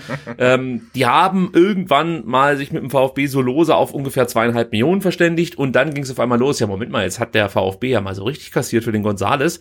Da können wir aber auch nochmal unsere Forderungen etwas erhöhen. Also man könnte es jetzt sagen, aktuell ähm, möchte Paderborn vom Gonzales-Effekt profitieren und verlangt einfach nochmal ein paar hunderttausend Euro mehr, als es vielleicht dann irgendwie schon mal abgesprochen war. Ob es jetzt dann konkret schon irgendwie abgesprochen war, weiß ich natürlich nicht, aber man hat einfach, einfach nochmal ein bisschen was draufgelegt. Und jetzt wird halt nochmal so ein bisschen nachverhandelt. Es geht aber wirklich um Kleinigkeiten. Und das Ding ist durch. Da lege ich mich weiterhin fest. Wenn der Führig hier nicht auftaucht, dann muss wirklich was Unmoralisches aus, aus Köln oder so kommen. Für Paderborn, für Paderborn ist klar, dass der Spieler geht. Ähm, die Frage ist jetzt nur noch wohin und ich sag mal zu 95 Prozent, nee, zu 98 Prozent wird Chris Führig in der kommenden Saison für den VfB spielen. Und ähm, ich kann, ich kann auch nur dem VfB und Sven Missentat raten und die sind mit Sicherheit auf meinen Rat angewiesen. Äh, kann ich nur raten, bitte verpflichtet diesen Spieler. Ich bin mir sicher, dass das eine Verstärkung sein wird für den VfB Stuttgart. Das ist ein Spieler mit ganz tollen Anlagen, der auch unter Materazzo wirklich nochmal einen Schritt machen kann. Ob der jetzt dann gleich in der kommenden Saison, äh, weiß ich nicht, so durchstartet wie ähm, weiß ich nicht, ein, Tongi Kulibali sozusagen von der Oberliga in die Bundesliga, kann ich nicht einschätzen. Aber ich könnte mir gut vorstellen, dass wir in zwei Jahren sagen, was, für den haben wir drei Millionen bezahlt, da lachen wir ja jetzt heute drüber, weil wir kriegen jetzt acht. Also das ist wirklich ein Spieler, der eigentlich alles mitbringt und wenn der gesund bleibt und seine Minuten bekommt, wird der den VfB weiterbringen. Da lege ich mich fest. Der hat Tempo, der hat Technik, der hat Kreativität, der schlägt gute Flanken, der schlägt gute Pässe, hat ein gutes Anlaufverhalten, der Spieler fliegt noch etwas unterm Radar, leider Gottes. Auch wenn er eine gute Quote vorzuweisen hat, hat er in Paderborn auch viele Treffer gemacht. 13 Tore, 7 Assists in 33 Spielen. Das ist echt ein richtig guter Spieler. Und da sind drei Millionen eigentlich nichts, muss man so sagen. Also von daher, ähm, ich freue mich, wenn der hier endlich vorgestellt wird. Und das kann eigentlich nicht mehr lang dauern. Ja. Hier nochmal noch mal kurz äh, zur Erinnerung. Und er könnte dann quasi so ein Silas-Backup sein, beziehungsweise zur kommenden Saison auch erstmal Silas er ersetzen, oder? Ist ein Rechtsaußen ja, er kann mehrere Positionen spielen. Er kann äh, nicht nur rechts außen spielen. Er kann eigentlich offensiv alles spielen, kannst du sagen. Den, kannst du zur Not auch als Stürmer einsetzen. Also er ist polyvalent, wie man so schön sagt. Kannst du so ein bisschen mit Tongi Kulibali vergleichen. Links, rechts, Stürmer, hängende Spitze. Also der, der ist einfach so vielseitig in seiner Art, Fußball zu spielen, dass du ihn wirklich für alle Positionen fast schon einplanen kannst der ist abschlussstark, der ist schnell, ich habe es gesagt, der hat einen guten Schuss, der hat ein gutes Pass, äh, ein gutes Passspiel, außergewöhnlich hohe Pressing-Resistenz, das ist nochmal das nächste. Also selbst wenn du den in so eine offensive Achterrolle steckst, würde der jetzt nicht komplett vor die Hunde gehen, sondern der könnte dir sogar ein Spiel mit aufbauen. Das ist, der hat einfach enorm viele Qualitäten, die aus irgendwelchen Gründen noch nicht so richtig erkannt wurden. Ja, also natürlich von den Experten schon. Äh, Sven Missentat wird den nicht erst seit ähm, weiß ich nicht, seit dem 34. Spieltag oder so auf, der, auf dem Zettel haben, sondern dem wird das schon vorher aufgefallen sein. Aber das ist so ein klassischer Missentat-Transfer. Du hörst den Namen und denkst erstmal, hm, Wow. Genau, und ich sehe gerade in unseren Shownotes, ich glaube, Sven Missentat ist das sogar schon 2013 aufgefallen, oder? Genau, das haben wir schon erwähnt. Ja. Sven Missentat hat ihn nach Dortmund geholt zur U16 und äh, die beiden hatten wohl auch immer wieder Kontakt und äh, also Sven hat den Spieler weiterhin verfolgt und äh, die Karriere so ein bisschen ähm, mitbeäugt, was da so passiert und ist sich jetzt halt sicher, dass der Spieler dem VfB weiterhelfen kann. Und ähm, da vertraue ich Sven Missentat sehr, um es mal so auszudrücken. Ja, und, und ich glaube, wenn ich jetzt äh, 23 Jahre alt wäre und äh, würde äh, einiges äh, von mir halten, also das ist kein, kein, kein Vorwurf, sondern äh, hätte, hätte Ambitionen ähm, und ich müsste überlegen, ob ich dann ähm, zum VfB Stuttgart wechsle, wo gerade mein ehemaliger äh, ja, uh, nicht Trainer, sondern mein ehemaliger äh, Gefährte aus Dortmund irgendwie am, am Ruder ist oder ich wechsle nach Köln. Ich glaube, ich wüsste, was ich mache. Ja, ich auch. Gut, dann kommen wir zu Pablo Maffeo. Der bekommt vielleicht eine zweite Chance beim VfB Stuttgart. Das muss man so ein bisschen jetzt vielleicht einordnen, weil es könnte auch andere Gründe haben, aber eins nach dem anderen. Also, Pablo Maffeo wird hier erstmal wieder beim VfB Stuttgart auftauchen, denn äh, Huesca, wo er jetzt ausgeliehen war für eine Saison, äh, wird die Kaufoption 5 Millionen, äh, bei 5 Millionen lag die, bei 5 Millionen Euro, ähm, wird die Kaufoption nicht ziehen. Dann gab es mal ein Interesse von Villarreal. Das ist auch erkaltet, möchte ich mal so sagen. Also auch die scheinen sich anderweitig zu orientieren. Also muss der Spieler natürlich erstmal zurück zum VfB Stuttgart. Und was Sven Missentat im Gegensatz zu zum Beispiel Wolfgang Dietrich sehr clever macht, ist natürlich der Öffentlichkeit äh, weiß zu machen, dass äh, Pablo Maffeo durchaus hier ein gern gesehener Gast ist beim VfB Stuttgart. Also Missetat sagt zum Beispiel, entscheidend wird sein, wie offen er ist und mit welcher Einstellung er seine Rückkehr hier in Stuttgart angeht. Also da geht es konkret um die Möglichkeit für Maffeo, sich hier nochmal zu präsentieren, nochmal vorzuspielen und auch seine Entwicklung zu zeigen, also als Mensch. Also das war ja schon auch ein Problem, dass Pablo Maffeo irgendwie zum einen mit der deutschen Mentalität nicht so richtig zurechtkam und auch ein Stück weit ein Disziplinproblem hatte. Wer sich aber mal grundsätzlich mit dem spanischen Fußball und den Trainingsgewohnheiten auseinandergesetzt hat, der wird, glaube ich, nicht sonderlich überrascht sein, dass ein 21-Jähriger sich erstmal denkt, what? ich muss pünktlich sein und ich muss irgendwie Läufe machen, die mir vorgeschrieben werden. Das ist in Spanien nicht bei jeder Mannschaft üblich. Und äh, es gibt Leute, die nehmen das schneller an und es gibt Leute, die brauchen etwas länger. Die Frage ist natürlich immer, ähm, wie das Umfeld dann damit umgeht. Also sprich, wie kann der Trainer sowas äh, äh, mit dem Spieler irgendwie äh, äh, ausmachen? Also wie, wie findet man dann einen Konsens zueinander? Äh, hilft die Mannschaft vielleicht? Also ist die Mannschaft zum Beispiel dann auch bereit, solche Spieler zu integrieren und nicht direkt abzustoßen? Also all sowas kann man ja auch in Frage stellen, vor allem wenn man sich überlegt, was es für Probleme in der Saison, als Maffeo zum VfB kam, innerhalb der Mannschaft äh, gab. Also ich sag mal, da gab es ja schon fragwürdige Charaktere. Ja, ich möchte jetzt nicht sagen, dass Maffeo nichts dafür kann, dass es beim VfB nicht geklappt hat. Den gar keine Frage, der, der trägt schon selber eine Schuld dran. Aber Missenthal sagt das ja auch, die Fehler, die damals gemacht wurden, liegen auch nicht alleine bei ihm, also beim Spieler. Und das ist auch das, was wir, oder was ich ein paar Mal hören durfte, das lag jetzt nicht alles nur an Maffeo. Es gab auch Versprechungen, an die wurde sich nicht gehalten. Ähm, es, es wurden Termine, Gesprächstermine mit Maffeo vereinbart, äh, an, also die wurden dann kurzfristig abgesagt und so Geschichten. Ähm, so verhältst du dich halt auch nicht als Verein ähm, dem Spieler gegenüber. Also von daher kann man sagen, hier hat keiner mit oder durch Professionalität geglänzt. Ich versuche mich so vorsichtig wie möglich mhm. auszudrücken. Ja, also ähm, von daher könnte ich sogar nachvollziehen, dass du sagst, okay, jetzt soll der mal hierher kommen. Der ist gereift. Er selber hat ja auch gesagt, er hat sich weiterentwickelt. Er soll ja mal hierher kommen und einfach mal zeigen, was er so in den letzten zwei Jahren gelernt hat, sage ich jetzt mal. Und es macht ja auch Sinn, so einen Spieler wie Maffeo aktuell zum VfB zu holen, weil er theoretisch der perfekte Backup für Silas wäre oder vielleicht sogar noch eine etwas defensivere Variante. Also Maffeo ist eigentlich ein klassischer rechter Wingback. Und ähm, ich, ich finde die Idee, Maffeos Qualitäten jetzt hier beim VfB einzubinden, nicht unsympathisch, muss ich oder nicht uncharmant. Also ich könnte mir das gut vorstellen, wenn der hier jetzt auf einmal auflaufen würde. Die Frage ist halt, ob das wirklich auch so gedacht ist von Missentat oder ob das einfach nur schlicht und ergreifend eine strategische Aussage war, um Maffeo ja, vielleicht anderen Vereinen schmackhaft zu machen. Weil eins steht auch fest, wenn Maffeo einen Verein findet, der bereit ist, zwei bis drei Millionen für ihn hinzublättern, dann wird Sven Missentat hier nicht sagen, Moment mal, wir wollen ihn erstmal nochmal spielen sehen und gucken, wie er sich entwickelt hat. Dann sagt er, ciao, äh, hier ist dein Abschiedsköfferlich, äh, oder was kriegen die immer? So, so, so ein Fresskorb, oder? Ich wollte sagen Fresskorb, ja. Ja, ich dachte, ich, ja, ist egal. Also hier ist dein Abschiedsgeschenk und das war's. So, um das jetzt mal rund zu machen. Ja, ja. ich dachte auch, es wäre es wäre es wäre Taktik, ihn zurückzuholen, um irgendwie ähm, dann einen Käufer zu finden. Aber ähm, ich glaube das nicht mehr, denn äh, Pablo Maffeo ha hat äh, seine ähm, Instagram-Bio äh, geändert. Und die lautet jetzt äh, Pablo Maffeo äh, at VfB Player. Und das zeigt für mich, er identifiziert sich 100% mit dem VfB und ich glaube ja auch sein sein Kind ist in Stuttgart geboren, ne, ja. während er damals hier war. Also ich glaube, also jetzt ohne Scheiß, ich glaube tatsächlich, ähm, das kind hier ich glaub, geboren? ich meine schon. Also ich weiß auf jeden Fall, dass dass die Schwangerschaft äh, ja öffentlich wurde, als er hier für den VfB noch äh, aktiv war. Ähm, aber ja, gut, es ist, ist, ist ja auch egal. Auf jeden Fall ist, was du sagen möchtest, das Kind wurde mindestens in Stuttgart gezeugt und das reicht so. eigentlich fast schon. Also, ja. also er, er ist damit halber Stuttgarter äh, und sein, sein, sein Kind, ich weiß gar nicht mehr, ob es Mädchen oder Junge ist, äh, ähm, äh, definitiv ähm, ähm, Stuttgarter oder Stuttgarterin. Und also ich glaube tatsächlich dran, ähm, dass man nochmal versucht, äh, das hier mit ihm irgendwie zu wuppen. Und ich würde es irgendwie feiern, wenn dann auf einmal der alte Reschke-Plan mit äh, Sosa links, Maffeo rechts dann äh, Wirklichkeit werden würde. Das, das finde ich irgendwie großartig. Ja, äh, also wenn er hier bleibt, da lege ich mich fest, dann gab es einfach kein Angebot für Maffeo. Also sobald es da jemanden gibt, der bereit ist, eine gewisse Summe hinzublättern, dann darf der gehen. Ähm, die Frage ist, was natürlich auch noch sein kann, ist, dass man Massimo, also das Projekt Massimo, sage ich jetzt mal, abschreibt. Könnte auch noch sein, dass man sagt, okay, wir können uns nicht auf Massimo verlassen. Das ist ein Spieler, der kann äh, vielleicht mal Ausfälle kompensieren, aber das ist keiner, der perspektivisch jemand für, für die erste Mannschaft sozusagen ist. Das könnte auch noch sein, kann ich nicht einschätzen, ja, aber du merkst ja schon, dass Massimo, der ist nicht da, wo man ihn, glaube ich, gerne hätte aus VfB-Sicht.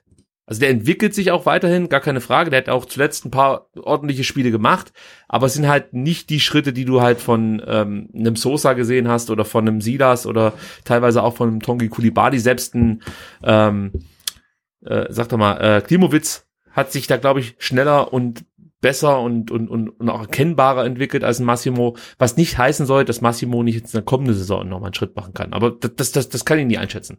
Ich bleib dabei, Maffeo, ähm, hat jetzt, sag ich mal, den Vorteil, dass es keine Interessenten gibt aktuell, deswegen darf er hier mittrainieren. Wenn es die Interessenten gibt, dann äh, darf er auch gerne gehen. Und man, was man auch nicht vergessen darf, auch er steht äh, wahrscheinlich vor einer Olympianominierung, denn er steht jetzt schon auf Spaniens Kaderliste für Olympia. Also da könnte es gut sein, dass er hier beim VfB noch nicht mal so richtig die Vorbereitung mitmachen kann. Und ich glaube, dann wird es sowieso schwer haben, sich an Massimo Stenzel, äh, auch ein Tongi Kulibali vorbeizuarbeiten.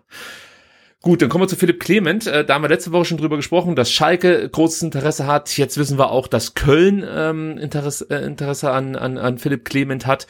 Und äh, was man auch mitbekommen hat, ist, dass Sven Missentat eigentlich gar nicht so große Lust hat, den Herrn Clement abzugeben. Der würde ihn nämlich gerne halten. Aber auch hier sagt er, nur dann, wenn sich der Spieler 100% mit dem VfB committet. Also er muss dann auch bereit sein, diese Rolle anzunehmen, beziehungsweise ähm, wie soll ich es ausdrücken? Also ich glaube, Sam Missentat sieht das so, wenn Clement davon ausgeht, dass er hier 34 Spiele absolviert in der kommenden Saison äh, und dann enttäuscht ist, wenn es irgendwie nur 20 Einwechslungen wer äh, werden, dann ist der VfB vermutlich nicht der richtige Verein für ihn. Und dann ja. muss er sich mit einem Wechsel auseinandersetzen. So interpretiere ich Missentats Aussagen aus der letzten Ja, Woche. genau. Ich finde es halt gut, dass man sich da ähm, anscheinend auch sehr offen austauscht ne? und ja. dann auch Spielern keine falten Versprechungen macht. Und wenn Philipp Clement 34 Spiele von Anfang an machen möchte, wenn er denn fit ist, dann äh, ist vermutlich der VfB der falsche Verein, weil die wird er hier nicht bekommen. Wenn er damit einverstanden ist, dass er, ich glaube, er hatte, ich weiß es gar nicht, ich habe es irgendwo gelesen, 18 Einsätze oder so ja. in der Saison, dann ist er beim VfB natürlich richtig aufgehoben. Und wenn man da halt verschiedene Vorstellungen hat, dann macht es natürlich Sinn, äh, sich zu trennen. Aber wenn man da irgendwie auf einen gemeinsamen Nenner kommt, dann ähm, ist das doch super. Aber ich finde es halt schön, dass man gerade so das Gefühl hat, dass da auch zwischen äh, Club und den Spielern wirklich äh, offen kommuniziert wird und man sagt, hey, wir bieten dir das, ähm, wenn du das möchtest, dann bist du ja richtig aufgehoben. Wenn du es nicht möchtest, dann bist du ja nicht richtig aufgehoben. Und, und das Gefühl hatte man ja in der Vergangenheit nicht immer. Und das ist halt umso schöner. Ja, also fairer Umgang. Wir haben es schon ein paar Mal heute äh, thematisiert. Das ist unter Sven Missentat offensichtlich gegeben. Jedenfalls ist das das, was man so aus der Presse mit, äh, mitnehmen kann und was man auch so hört. Äh, dann haben wir letzte Woche auch über Silas Katompa im Wumpa gesprochen. Da ging es ja schon darum, dass der VfB gerne mit Silas verlängern würde. Jetzt äh, wurde auch bekannt, dass man wohl schon für diesen Juli Gespräche plant. Spätestens im August möchte man sich mit Silas zusammensetzen und über eine Verlängerung des bis 2024 laufenden Vertrags sprechen. Ähm, wir haben letzte Woche, glaube ich, schon mal kurz angerissen, dass es sehr gut möglich sein kann, dass es auch nochmal ein Zeichen ist vom VfB in Richtung Silas. Wir setzen auf dich. Ähm, da laufen ja aktuell die Prüfungen der, ähm, was sind das, Namensurkunden oder Geburtsurkunden oder mm. ja, also eine Identitätsprüfung, so können wir es, glaube ich, sagen, läuft da aktuell. Äh, und jetzt hier irgendwas dazu zu sagen, pff, macht, glaube ich, keinen Sinn. Ich, ich vermute jetzt einfach mal, dass wir erstmal abwarten müssen, ähm, ja, wie da die Staatsgewalt entscheidet, wie es hier mit Silas weitergeht. Und, äh, genau, und, und ja. wenn ihr mehr äh, zu der Causa Silas äh, hören äh, möchtet und es noch nicht getan habt, dann könnt ihr auch gerne in die Folge 167 ähm, reinhören, denn letzte genau. Woche haben wir mit Angela Fomaniak äh, ähm, gesprochen, ähm, die sich mit dem Thema sehr, sehr gut auskennt im Migrationsrecht äh, und äh, ich glaube, da haben wir alles äh, sehr, ja, relativ ausführlich beleuchtet, äh, was er getan hat, was ihm droht, was ihm nicht droht und äh, wie auch die Einschätzung der Expertin ist, ähm, was da jetzt noch kommt und die hat uns ja auch ein bisschen beruhigt eigentlich, ne? also hoffen wir mal, dass, dass sie da recht behält. Gut, dann komme ich jetzt zu meinem Lieblingssegment für heute und zwar die U21. Und auch da geht es natürlich um Transfers und loslegen möchte ich mit Hiroki Ito. Sebastian, hast du von dem Namen schon jemals was gehört? Das ist nicht der Ito, der mal für den HSV gespielt hat. Das habe ich zuerst gedacht. Also ich habe die Meldung gelesen, Ito wechselt zum VfB und ich dachte, Tatsuya Ito, was will denn der beim VfB? Also der hatte mal ein tolles halbes Jahr beim HSV, beziehungsweise war irgendwie lustig anzusehen, wie er da so durch die äh, Strafräume diverser Bundesliga Das war so ein rel ist. relativ kleiner mit längeren ja. Haaren, oder? Ja. Sehr klein, aber sehr wuselig, wuselig schnell. Ja, also irgendwie schon ein cooler Spielertyp, aber ja, vielleicht dann doch nicht ganz so kompakt, wie man sein ja. muss, um in der Bundesliga bestehen zu können. Sei es drum, der ist es auch nicht. Es geht um einen anderen Ito, nämlich um Hiroki, wie ich ja schon gesagt habe. Ein Innenverteidiger, der auch im defensiven Mittelfeld spielen kann, ist ein Linksfuß, 22 Jahre alt und wird jetzt erstmal beim VfB Stuttgart in der U21 spielen. Er kommt aus Japan vom Zweitligisten Jubilo Iwata und ist um äh, auch äh, japanischer Jugendnationalspieler und ist erstmal an den VfB Stuttgart ausgeliehen für 100.000 Euro im Jahr und anschließend kann der VfB auch hier wieder eine Kaufoption ziehen, ähnlich wie mal bei Mafropanos, nur ist es äh, hier etwas günstiger, denn den Ito bekommst du für eine halbe Million. Und das ist natürlich jetzt auch wieder so eine typische Missentat-Nummer, die er gerne macht. Ich meine auch äh, damals beim äh, bei Kagawa äh, nach Dortmund lief das ja so, dass es erstmal nur eine Laie war und dann später eine Kaufoption gezogen wurde. Ähm, und hier macht das wieder so. Er holt sich jetzt einen Spieler, der dann in der U21 erstmal testet, schaut, wie er mit der, sag mal, Härte zurechtkommt, wie er vielleicht dann auch mit der Mentalität zurechtkommt. Aber er sieht in diesem Spieler schon irgendwas. Also bei Missentat, wenn er so Wörter verwendet wie Potenzialspieler, das lässt mich aufhorchen. Also ich kann gleich dazu sagen, ich kann nicht einschätzen, was Ito bringt. Ich weiß nichts, ja. Ich kann mir natürlich jetzt Videos angucken auf YouTube, aber Sebastian, ich glaube, das müssen wir nicht ausführen, welche äh, Nachhaltigkeit diese Videos haben. Ich muss gestehen, ich, ich manchmal, wenn mir, mir langweilig ist, dann schaue ich mir immer noch äh, die äh, Videos von äh, Ebenezer Ofori an auf YouTube. Äh, sind das eigentlich mehr geworden inzwischen? Nee, ich glaube nicht. Die alten, die, die, die, alten alles, aus, aus, ah, die alten aus Schweden. Aber hey, der linke Fuß, Wahnsinn. Ja, aber wenn es nicht mehr werden, das ist eigentlich dann auch, ähm, naja. Äh, also auf jeden Fall, der Ito äh, scheint irgendwas zu haben, was Sven Mislintat geil macht. Und das, das macht mich dann wiederum geil. Also wenn Mislintat happy ist, bin ich auch happy. Und ich bin wirklich gespannt. Also ich kann mir nicht vorstellen, dass das so eine absolute Nullnummer ist, die hier, was weiß ich, ein Jahr äh, äh durchgeschliffen wird und dann wieder zurückgeschickt wird nach Japan. Da muss irgendwas da sein das uns dann alle wieder zum Staunen bringt. Und ich habe so Bock auf diesen Spieler. Ich habe auch wahnsinnig Lust auf diese U21-Saison, weil so viele interessante Spielertypen dabei sind.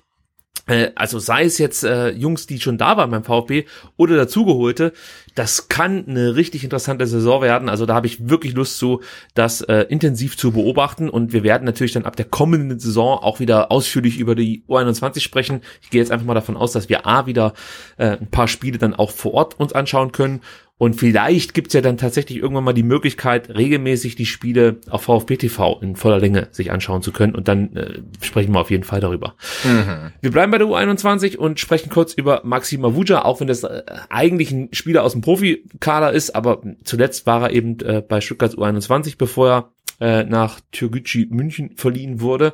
Äh, jetzt wird er weiter verliehen und zwar zum Traditionsclub nach Österreich, WSG Tirol, Sebastian. Hast du jemals von diesem Verein irgendwas gehört?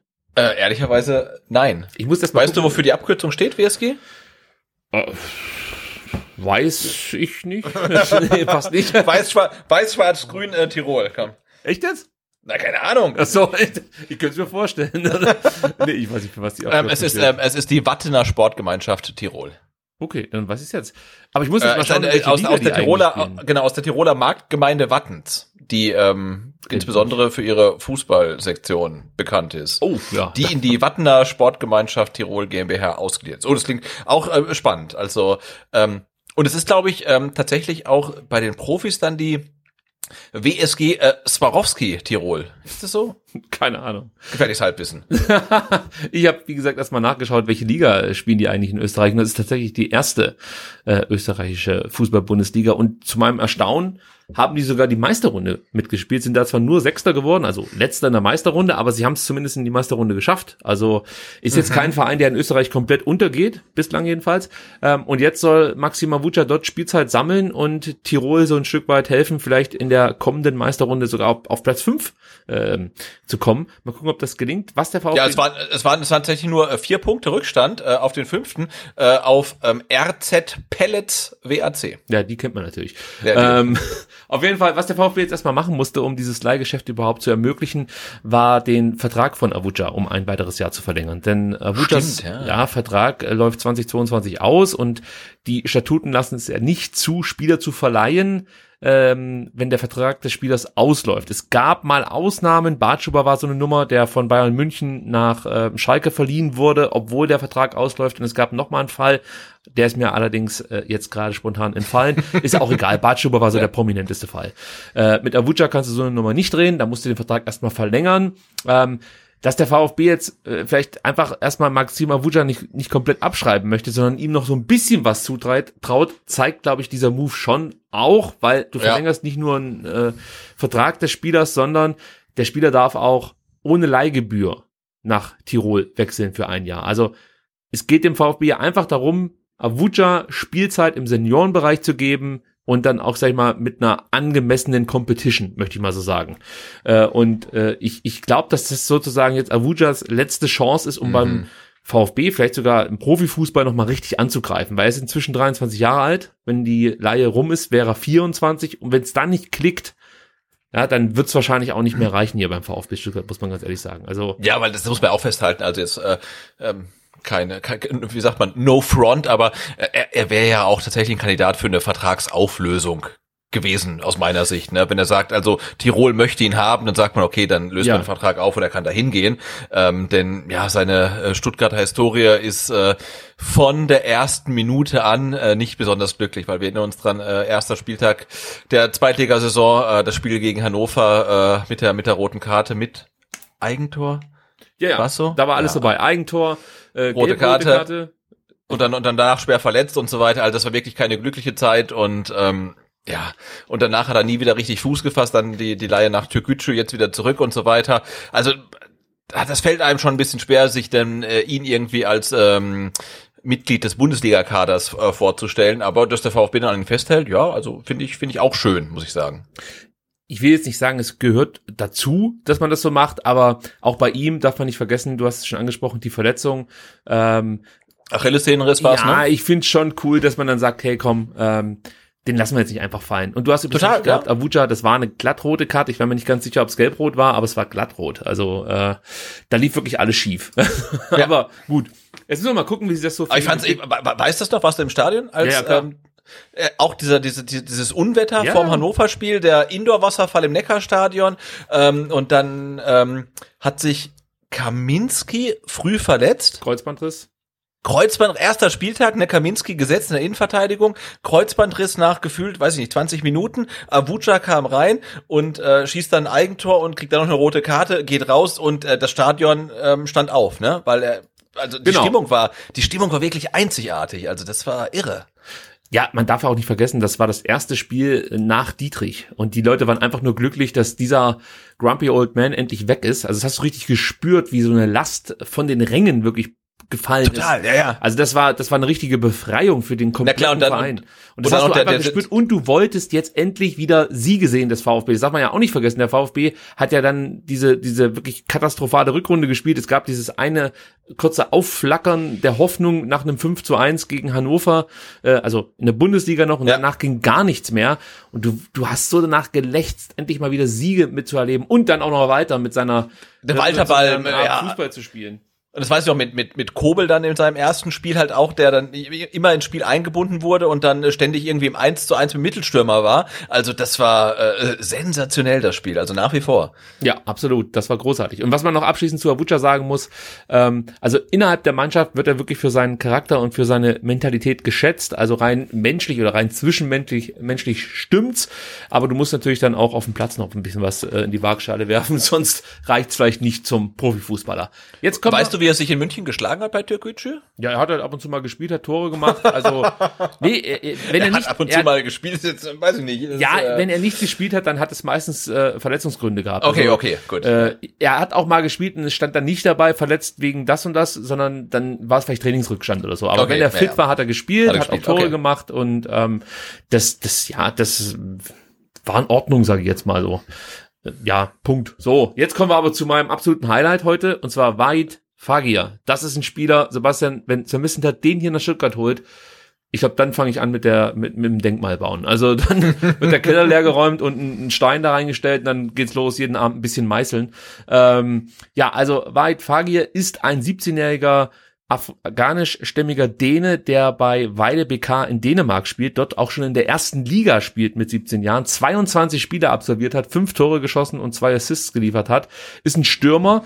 Und wenn man so hört, 17, dann denkst du erstmal ja, so, so einen kleinen schmächtigen Typen, aber das ist äh, schon eher, geht schon in Richtung Mann. Sehr dynamisch, äh, sehr weit entwickelt, äh, wirklich wenn du ihn siehst und dir überlegst, was da noch kommen kann, dann muss ich fast schon sagen, brachial für sein Alter. Äh, schnell, dynamisch, äh, ist einfach ein Mega-Talent in Dänemark und dementsprechend haben natürlich auch viele namhafte Vereine Interesse an diesem Spieler. Also Tottenham, Leicester, Ajax, alle haben Interesse. Atalanta Bergamo, Villarreal scouten den Spieler. Also das ist so ein, so ein, so ein Spieler, der halt wieder europaweit umworben wird, möchte ich mal so sagen. Und äh, der wird dir vielleicht sogar aufgefallen sein, wenn du die U21 EM äh, verfolgt hast, dann da hat er im Viertelfinale gegen Deutschland getroffen. mit einem sehenswerten Ja, Tor. ja, natürlich, klar. Ja, ja, also das ist schon ein ziemlich geiler Spieler und ich weiß, Moment, der, der spielt mit 17 in der U21. ja genau, und auch Okay. in der dänischen ersten Liga, muss man dazu sagen. Ah, Ich möchte jetzt die dänische erste Liga nicht größer machen, als sie ist, aber ich behaupte mal, wenn ein 17-Jähriger in der, egal welcher ersten Liga, 22 Ja. Spiele absolviert und fünf Tore schießt, äh, zwei, zwei vorbereitet, dann muss man schon mal hinschauen. Also das ist schon für mich meine Ansage. Und was ich jetzt eigentlich sagen wollte, ich, ich weiß nicht, wie groß die Chancen sind, für den VfB Stuttgart so einen Spieler zu verpflichten. Ich könnte mir vorstellen, dass die Ablöse das Problem werden wird, weil äh, gerade wenn du dann so Namen wie Tottenham oder Leicester hörst oder so, die sind dann auch mal bereit, einfach mal so äh, spekulativ fünf Millionen dahin zu legen für so ein Talent und dann wird der VfB da nicht mitziehen. Aber wenn es Sven Missentat wirklich gelingt, Fagier vom VfB zu überzeugen, also ich, ich, ich glaube, ich flippe aus. Ich, ich flitze, glaube ich, dann ums Stadion rum, äh, nur noch mit, mit, mit dem Schriftzug des neuen Spielers auf dem Rücken. Äh, so, es, es wäre der absolute Hammer aus meiner Sicht. Vergleichbar mit äh, dem Mosanko-Transfer. Also auch da würde ich sagen, es- das geht in eine ähnliche Richtung dann. Ja, oder auch Clinton Mohler, ne? Also der war jetzt halt verletzungsbedingt halt relativ viel, oft raus, aber auch der war ja eigentlich ein Spieler, von dem man sagt, hm, der VfB kriegt so einen eigentlich nicht. Ja, also ja, außer du hast halt ein gutes Konzept, das den Spieler überzeugt und das stimmt mich hoffnungsfroh. Ja, also normal würde ich sagen, nee, den kriegt der VfB nicht. Aber sie haben halt jetzt schon Spieler verpflichten können. Ähm, da hätte ich das auf jeden Fall auch gesagt, äh, dass, dass es unmöglich ist für den VfB, äh, äh, solche Spieler zu verpflichten. Ich erinnere da auch an, an äh, Enrique Pereira da Silva, der verpflichtet wurde von Wolfsburg. Auch das ist eigentlich ein Spieler, da würden andere vielleicht eher zuschlagen oder haben bessere Chancen als der VfB. Und auch hier konnte man den, den Spieler vom VfB überzeugen. Also ich will gerne wissen, ne? ich meine, äh, Michael Reschke hat ja damals äh, wiederholt erwähnt, also er hat dann immer äh, Videos von der Cannstatter Kurve und der Karawane Cannstatt gezeigt und ich weiß gar nicht, so ein bisschen hat er zeigt dann die Watchability, das Watchability Ranking von ESPN und äh, weiß ich nicht und zeigt dann irgendwie Silas Videos oder so. ich glaube, das Vermissentat zeigt einfach, äh, wer aktuell beim VfB Stuttgart im Kader steht, wo die Spieler vor einem Jahr waren. Ja. Äh, er wird äh, den Spielern einen ganz klaren Plan aufzeigen und ich kann mir gut vorstellen, dass Sven Missentat auch den Spielern den ein oder anderen Wunsch zugesteht. Also äh, ich glaube, das ist so eine Mischung aus aus äh, den Punkten, die Sven Missentat in die Waagschale wirft, ohne da jemals Informationen bekommen zu haben. Aber es ist halt einfach ganz ganz leicht für Missentat junge Spieler zu überzeugen, indem man die Stadtaufstellung der letzten Wochen den Ja. Jungs vorlegt und sagt, guck hier, Ja, das ist so so schön, ne? Ja. Also so überzeugst du dann halt große Talente, weil du, du zeigst die Durchlässigkeit, du hast das vorzuweisen und was natürlich auch beim VfB stimmt, ist, dass wenn für so junge Spieler sich Möglichkeiten eröffnen nach guten Leistungen, wird der VfB die Tür nicht auf Teufel komm raus vernageln, sondern man gibt den Jungs die Möglichkeit, ähm, dann auch zu wechseln. Und wenn das vorher klar kommuniziert wurde und klare Absprachen getroffen werden, dann ist die Enttäuschung auf Vereinsseite nicht so groß und der, der Spieler weiß, hey, wenn die Leistungen passen und hier klopft dann, was weiß ich, irgendein Premier League Club an, dann lassen die mich gehen. Da muss ich nicht irgendwie eine, eine komische Nummer drehen oder mich äh, frei pressen, sage ich jetzt mal. Nee, das ist ein offenes, faires Verhältnis. Also ich glaube, das sind alles so Attribute, die da mit reinspielen, die du dann ähm, vielleicht neben der ein oder anderen Million dann auch einen Spieler einfach mit Argumenten überzeugen kannst. Das ist, glaube ich, Sven Missentats Transferstrategie, gerade bei so jungen Talenten. Genau, aber wir können jetzt nicht nur 17-jährige Dänen und Semissintat abfeiern, ähm, ohne zu erwähnen, dass dafür im Gegenzug auch dann mh, VfB-Urgesteine gehen, die erst 19 Jahre alt sind, oder? Ja, ja, das gehört mit dazu, aber vielleicht sind es dann halt auch Spieler, also die wechseln, du sprichst jetzt Manuel Reuter und Christian Mistel an. Es ist jetzt auch nicht so, dass diese beiden Spieler zu Vereinen wechseln, ähm, die jetzt kurz davor stehen, den VfB zu attackieren in der Bundesliga, sondern äh, Manuel Reuter wechselt jetzt nach Frankfurt zum FSV. Man muss sagen, er war Leistungsträger bei der U19, keine Frage, ist ein Rechtsverteidiger, wenn ihr das nicht wisst, hat jetzt 15 Spiele für die U21 gemacht, ist ist ein Arbeitertier, läuft die Linie rauf und runter, hat auch, äh, ich sag mal, führt gute Zweikämpfe und so, das ist alles super. Ähm, aber nichtsdestotrotz gibt's vielleicht dann auch Spieler, die, die einfach nicht das Potenzial mitbringen, um dann hier beim VfB mal in der ersten Mannschaft spielen zu können. Ich kann das nicht beurteilen, weil ich bin ja nicht im Training dabei und ich habe jetzt auch ewig lang Manuel Reuter nicht mehr spielen sehen. Ähm, aber wenn das halt dann das Ergebnis der Analyse ist und der Spieler darum bittet, nach Frankfurt wechseln zu dürfen, weil er da vielleicht mehr Geld verdient oder einfach auch mal was Neues erlebt, ja, einfach mal so einen Standortwechsel braucht nach zwölf Jahren VfB, dann musst du das vielleicht auch ermöglichen. Und vielleicht gibt's ja auch äh, Vereinbarungen, dass der VfB ein Rückkaufsrecht hat oder so, wissen wir jetzt nicht. Ähm, aber ich finde es jetzt nicht dramatisch. Man könnte jetzt einen riesen Fass aufmachen, könnte sagen, ja, aber der holt ja nur Leute von außen. Also er würde es, glaube ich, nicht machen, wenn du genügend Leute hier jetzt gerade in der U21 hättest oder auch in der U19, die diese Rollen besetzen könnten, die jetzt zum Beispiel sollte in Fagir kommen, ähm, ja, besetzt oder ein Ito, der holt den doch nicht aus Japan, weil er einfach das geil findet, irgendwie Talente zu entdecken, sondern weil er offensichtlich Bedarf sieht und auch vielleicht eine Möglichkeit sieht, hier einen Spieler ähm, mit einem Spieler Geld zu verdienen. Ja, also du holst den für eine halbe Million und verkaufst den dann in drei Jahren für fünf oder vielleicht noch mehr. Das ist ja dann auch nochmal mit zu bedenken. Aber ich kann ihm jetzt hier nichts vorwerfen, muss ich ganz ehrlich sagen. Also sollte jetzt noch ein, zwei, sollten jetzt noch ein, zwei junge Spieler kommen, ich kann ihm das nicht vorwerfen. Ich finde es völlig okay. Und das Reuter. Nein, nein gar kein, gar kein Vorwurf. Man muss ja schon festhalten, es kommen viele ähm, Talente aus dem Ausland und viele Spieler, die lange in den U-Mannschaften des VfBs gespielt haben, äh, wechseln. Aber klar, du hast gesagt, zum FSV Frankfurt oder äh, im, in der Person von Christian Mistel, äh, der wechselt nach Freiberg. Also das ist auch jetzt kein höheres Regal. In die Oberliga, genau. Also das tut dann vielleicht auch nicht ganz so weh wie jetzt ein Wechsel vom Perlockel nach Gladbach. Und äh, wir haben auch gesehen, das NLZ wird komplett umgebaut, die ganzen Strukturen werden umgebaut und bis das dann Früchte trägt, wird sicherlich ein paar Jahre dauern. Und dann muss man das Ganze nochmal neu bewerten. Aber natürlich kann man auch festhalten, dass in den letzten Jahren einfach aus dem eigenen Nachwuchs zu wenig nach oben kam. Und ähm, ich glaube, das hat man auch erkannt und deswegen äh, ändert man die Strukturen jetzt und natürlich wird das äh, Zeit, Zeit brauchen. Ja, aber ich glaube, hier müssen, müssen wir einfach noch ein bisschen Geduld haben. Also Absolut, das ging ja? letztes Jahr los mit diesen äh, Satellitenvereinen, die ähm, jetzt noch erweitert werden sollen. Äh, es wurden Strukturen geändert, es werden jetzt wichtige Leute dazugeholt für den Grundlagenbereich. Äh, es wird was in Sachen Scouting verändert. Es passiert jetzt gerade was.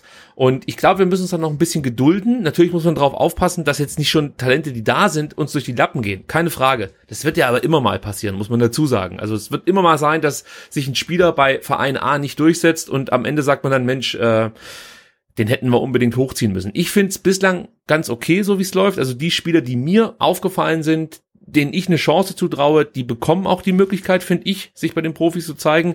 Die haben dann manchmal auch Pech, siehe die Egloff, der sich dann verletzt ja. und sich eben nicht mehr zeigen kann. Aber bislang finde ich es eigentlich ganz okay, wie es läuft. Ja, und ähm, ich meine, jetzt nochmal zurückzukommen auf Wahid Fagir das ist ja nur eine reine Spekulation. Ja, also ich, ich weiß jetzt nur, dass der VfB den Spieler mal gescoutet hat. Das heißt ja noch nicht, dass der VfB tatsächlich hier irgendwie groß äh, äh, eine Rolle spielt in den in den in diesem Poker. Ähm, deswegen kann man das noch gar nicht endgültig bewerten. Und man müsste jetzt dann auch mal mit Manuel Reuter sprechen oder mit Christian Mistel, ob das, ob die Abgänge wirklich was damit zu tun haben, dass Spieler wie Ito geholt werden. Vielleicht sagen die auch, nee, äh, für uns war es einfach wichtig, jetzt regelmäßig spielen zu dürfen und wir haben die Möglichkeit in der U21 beim VfB nicht gesehen, hatten die Möglichkeit, der eine nach Frankfurt, der andere nach Freiberg zu wechseln. Ähm, und dann wird halt auch wieder ein Schuh draus. Also ja. Äh, ich, ich weiß, dass man das gerne machen möchte, weil wir alle Bock haben auf dieses große Talent des VfB Stuttgart, der am besten hier 16 Jahre lang ausgebildet wurde und den VfB dann wieder in die Champions League schießt. Sammy Kedira lässt grüßen. Äh, das, das will ja jeder. Und das, das, aber ganz ehrlich, das will auch ein Sven Missentat, das will auch äh, in, in, äh, Thomas Hitzesberger oder Thomas Krücken. Das wollen die alle. Deswegen glaube ich nicht, dass man bewusst hier die Türen äh, zuschlägt für die eigenen Talente und, und äh, welche von außen holt, sondern ich glaube weiterhin fest, dass man schon versucht, mit Zukäufen ähm, äh, Baustellen zu schließen. Also so interpretiere ich das für mich. Aber ich kann mich auch täuschen. Dann werde ich auf Sven Missenthal einprügeln, sobald mir das klar wurde. Kommen wir noch zu Uwe Gospodarik und äh, somit zum Stuff äh, beim VfB Stuttgart. Also ähm, Steffen Krebs, das war ja klar, wird hier beim VfB Stuttgart in Zukunft Torwarttrainer sein. Der wurde jetzt auch endlich vom VfB offiziell vorgestellt, nachdem er, glaube ich, schon vor zwei Monaten in Gladbach verabschiedet wurde, mit dem Zusatz, dass er zum VfB geht. äh, jetzt wissen wir aber auch, dass Uwe Gospodarik hier keine Zukunft mehr hat beim VfB Stuttgart. Wir haben ja so ein bisschen darüber geredet, sollen die beiden jetzt zusammen die Torhüter trainieren oder was ist da der Plan? Ja, ja, ja. Ja, das wird äh, nicht der Fall sein. Uwe Gospodariks äh, bis 2022 laufender Vertrag wurde abgewickelt und ähm, nach allem, was man so hört, wird er wohl nach Köln wechseln und dort äh, den nach Berlin abgewanderten Andreas Menger, den man beim VfB ja auch kennt. Genau, der auch vom VfB kommt. Also Richtig. der VfB produziert Torwarttrainer irgendwie für die ganze Liga. Absolut. Und ähm, ja, Gospodarik wird dann wahrscheinlich der Nachfolger von Andreas Menger in Köln. Weiter bewerten kann ich das nicht. Ich weiß nicht, warum man sich dafür entschieden hat, sich jetzt äh, auf dieser Position zu verändern. Ähm, Müssen wir mal gucken, ob das irgendwelche Auswirkungen hat. Ja. Und dann sind wir eigentlich schon durch mit dem Transfer-Update, Sebastian. Und können uns Mhm. mal anschauen, ähm, was in Sachen Olympia für den VfB Stuttgart in den nächsten Wochen möglich ist. Äh, denn Florian Müller, Sebastian, fährt nach Tokio. Stefan Kunz hat ihn nominiert für den Olympiakader. Müller sagt, ich habe den klaren Anspruch, bei Olympia zu spielen. Dafür sprechen meine Leistungen und die Tatsache, dass die anderen Jungs, die ich als Torhüter sehr schätze, momentan nur wenig Spielzeit haben. Ja, ist eine, einer aus München, ne? Den er da anspricht, glaube ich. Ja, jetzt ich weiß gar nicht, wer da sonst nominiert ist. Da interessiere ich mich nicht für, muss ich ganz ehrlich gestehen. Also Ich Nationalmannschaft. habe ich hab, ich hab gelesen, dass es, glaube ich, der dritte Torhüter oder vielleicht sogar der vierte aus München ist und da noch etwas fraglich ist, ob man den gehen lässt, weil jetzt ja der Nübel nach Monaco ähm, äh, ver Ulreich. verliehen wird und dann ja und also insofern aber, aber ja Florian Müller wird äh, Nummer eins sein äh, bei Olympia. Von- Er ist auf jeden Fall nicht mit hier bei uns in Stuttgart und das wollte ich dich jetzt gerade fragen. Ist das für dich ein Problem? Also wir haben ja letzte Woche schon mal angedeutet, dass das durchaus möglich ist oder sagst du, ja, für dich völlig okay, dass der jetzt... Äh, Ja, es ist nach für mich äh, na, nach wie vor für mich äh, völlig okay, weil ich jetzt auch glaube, dass ein Torwart äh, sich jetzt nicht so intensiv mit seinem Team einspielen muss wie jetzt irgendwie einer der Dreierkette oder irgendwie der Doppelsechs oder so. Aber natürlich kommt erschwerend hinzu, dass ähm, Florian Müller neu beim VfB ist und dass der dann natürlich sein erstes Spiel oder die, überhaupt erst dann einsteigt, wenn die Saison schon fast läuft, ist natürlich schwierig. Aber es ist ja auch nicht so, dass er jetzt dann keine Spielpraxis hat in der Zeit, sondern er spielt bei Olympia. Und äh, ich finde, du kannst halt einem jungen äh, einen jungen Menschen, einem jungen Sportler ähm, so ein Erlebnis auch nicht verwehren. Und also ich, ich finde das okay und ähm, ich äh, vertraue da auch voll den Fabian Bretlo, dass er uns in der Zeit, wo dann Florian Müller noch nicht da sein sollte, äh, den, den Laden da sauber hält. Und im Pokal hätte ja Bretlo wahrscheinlich sowieso gespielt. weiß ich nicht, ob das Materazzo immer noch so durchzieht mit dem Copa-Keeper, aber hätte schon sein können, ja. Ich ärgere mich trotzdem, dass es jetzt so gekommen ist. Also natürlich, ich gebe dir absolut recht, du kannst dem Spieler das jetzt nicht verwehren. Das ist einfach jetzt eine Möglichkeit und er freut sich drauf und, und klar, du musst ihn gehen lassen. Aber mich ärgert es einfach, ähm, dass es da solche, solche Konstellationen gibt, wie sie jetzt eben dann auftreten. Also du hast diese EM, ähm, das sorgt schon dafür, dass einige Spieler einfach sich nicht gut auf die kommende Saison darauf vorbereiten können. Die haben einfach zu wenig Pause. Dann hast du jetzt mit Müller einen Spieler, der äh, am 22.07. im besten Fall gegen Brasilien zum ersten Mal auf dem Platz stehen wird. Also das heißt, bis zum, ich denke mal, die werden ja auch noch eine, Vor eine Woche davor miteinander trainieren wollen, oder? Also wird ja so laufen. aus, oder? Das heißt, bis zum 15., 14. rum äh, wird Müller hier in Stuttgart trainieren können. Das heißt, wenn unsere Mannschaft dann nach Kitzbühel ins Trainingslager fährt, fährt spätestens dann fährt Müller äh, irgendwie ja zu, zum Olympiastützpunkt, keine Ahnung, wo sie sich treffen und wird sich Ja, da auf klar. das Turnier vorbereiten. Fehlt dann praktisch die komplette Vorbereitung äh, beim VfB Stuttgart, spielt dann Brasilien am 22.07., dann 25.07. gegen Saudi-Arabien und am 28.07. gegen Irland. Und wenn ich diese Mannschaften so vorlese, also die Chancen sind nicht so schlecht, dass Deutschland ins Viertelfinale kommt. Das würde dann am 31.07. stattfinden und wenn es doof läuft, kommen die auch ins Halbfinale oder ins Finale. Äh, dann wäre er sogar bis zum 6.8. in Japan. So, dann ist am 6.8.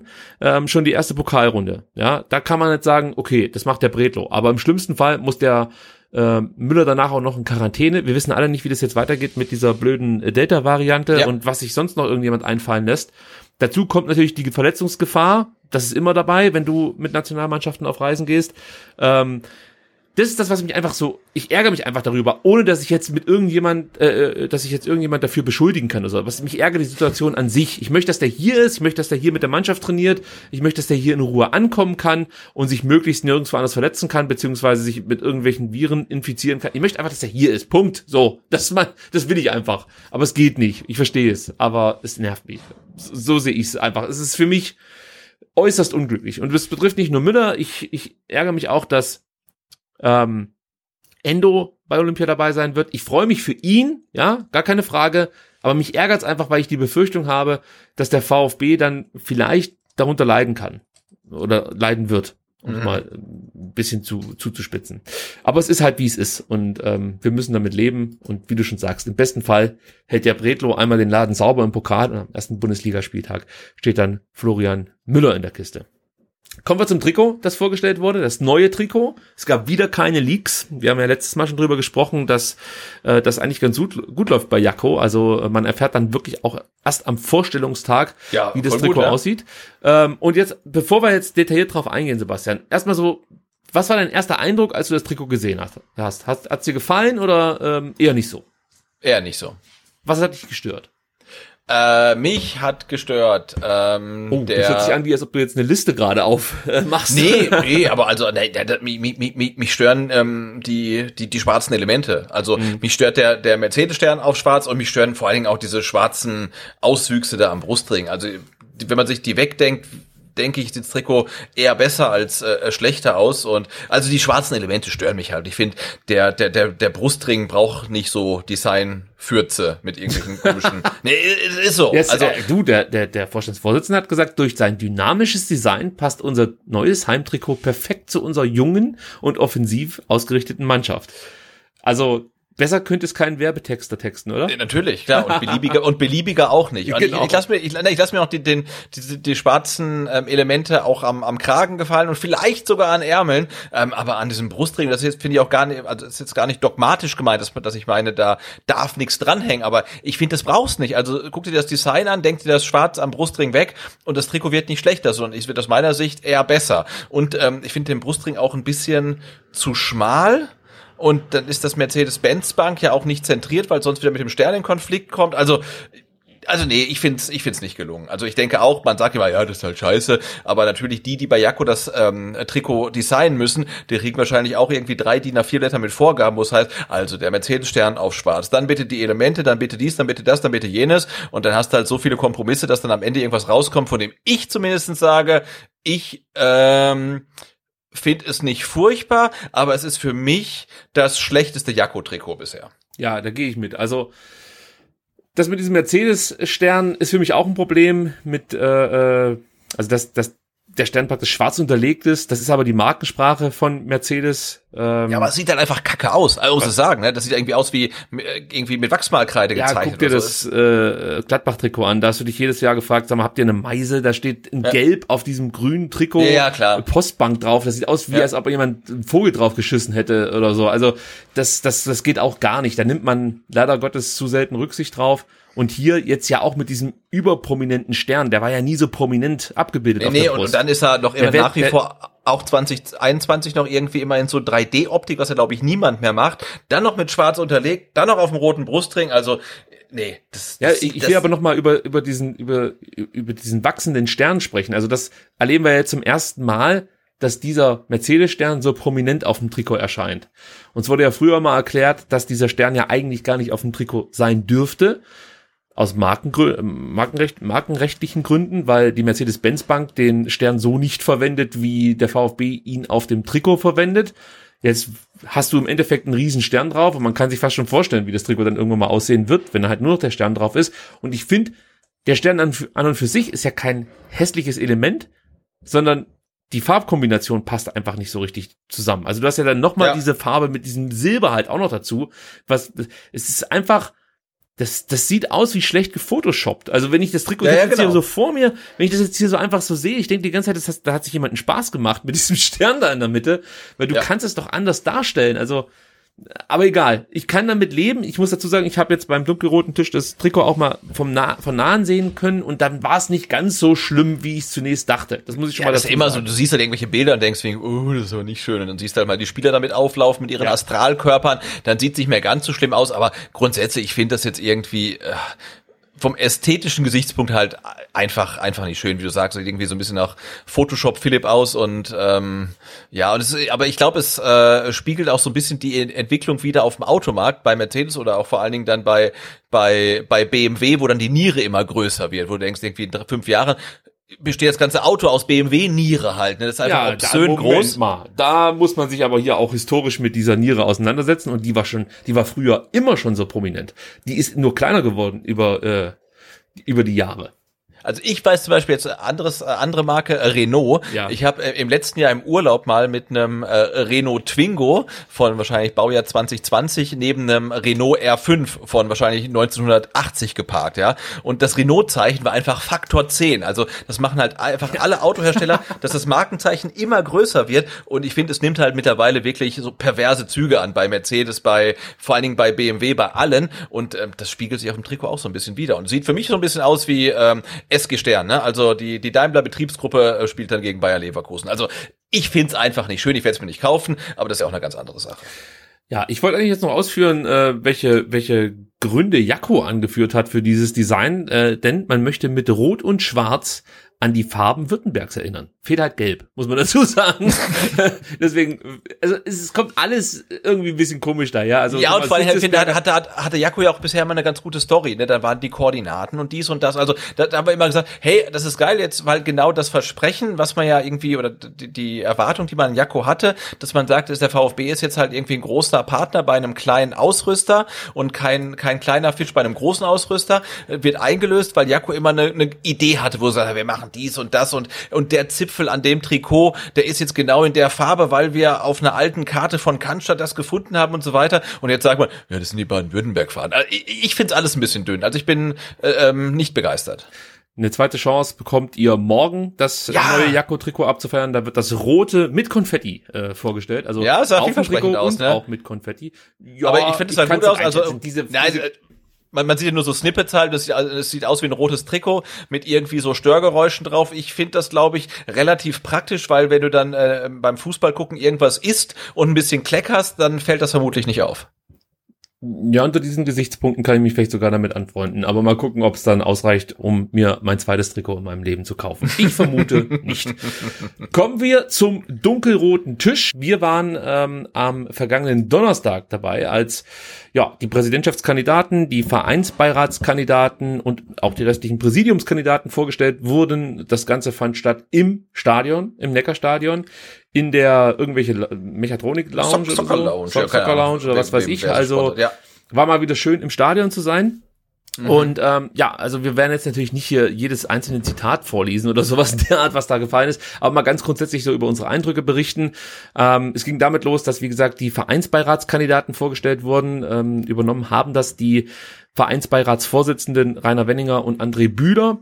Ähm, da muss ich gleich dazu sagen, ich fand es irgendwie ein bisschen komisch, dass aktive Vereinsbeiräte, die ja schon sehr prominent aktuell, ja, einfach durch Interviews äh, irgendwo auftreten, dann auch diese Vorstellung übernehmen, weil das ist für mich eigentlich das viel größere Problem, dass die anderen Kandidaten, neben den vier Vereinsbeiräten, die wir jetzt kennen, ähm, und natürlich Wolf-Dietrich Erhard, ähm, dass, dass, dass, dass die eigentlich keine richtige Bühne haben aktuell. Also die werden halt dann vorgestellt mit einem kurzen Steckbrief, der verlesen wird. Es gibt zwar die Videos auf der Webseite, aber die meisten, ähm, ja, die sagen, glaube ich, vielen Mitgliedern nichts.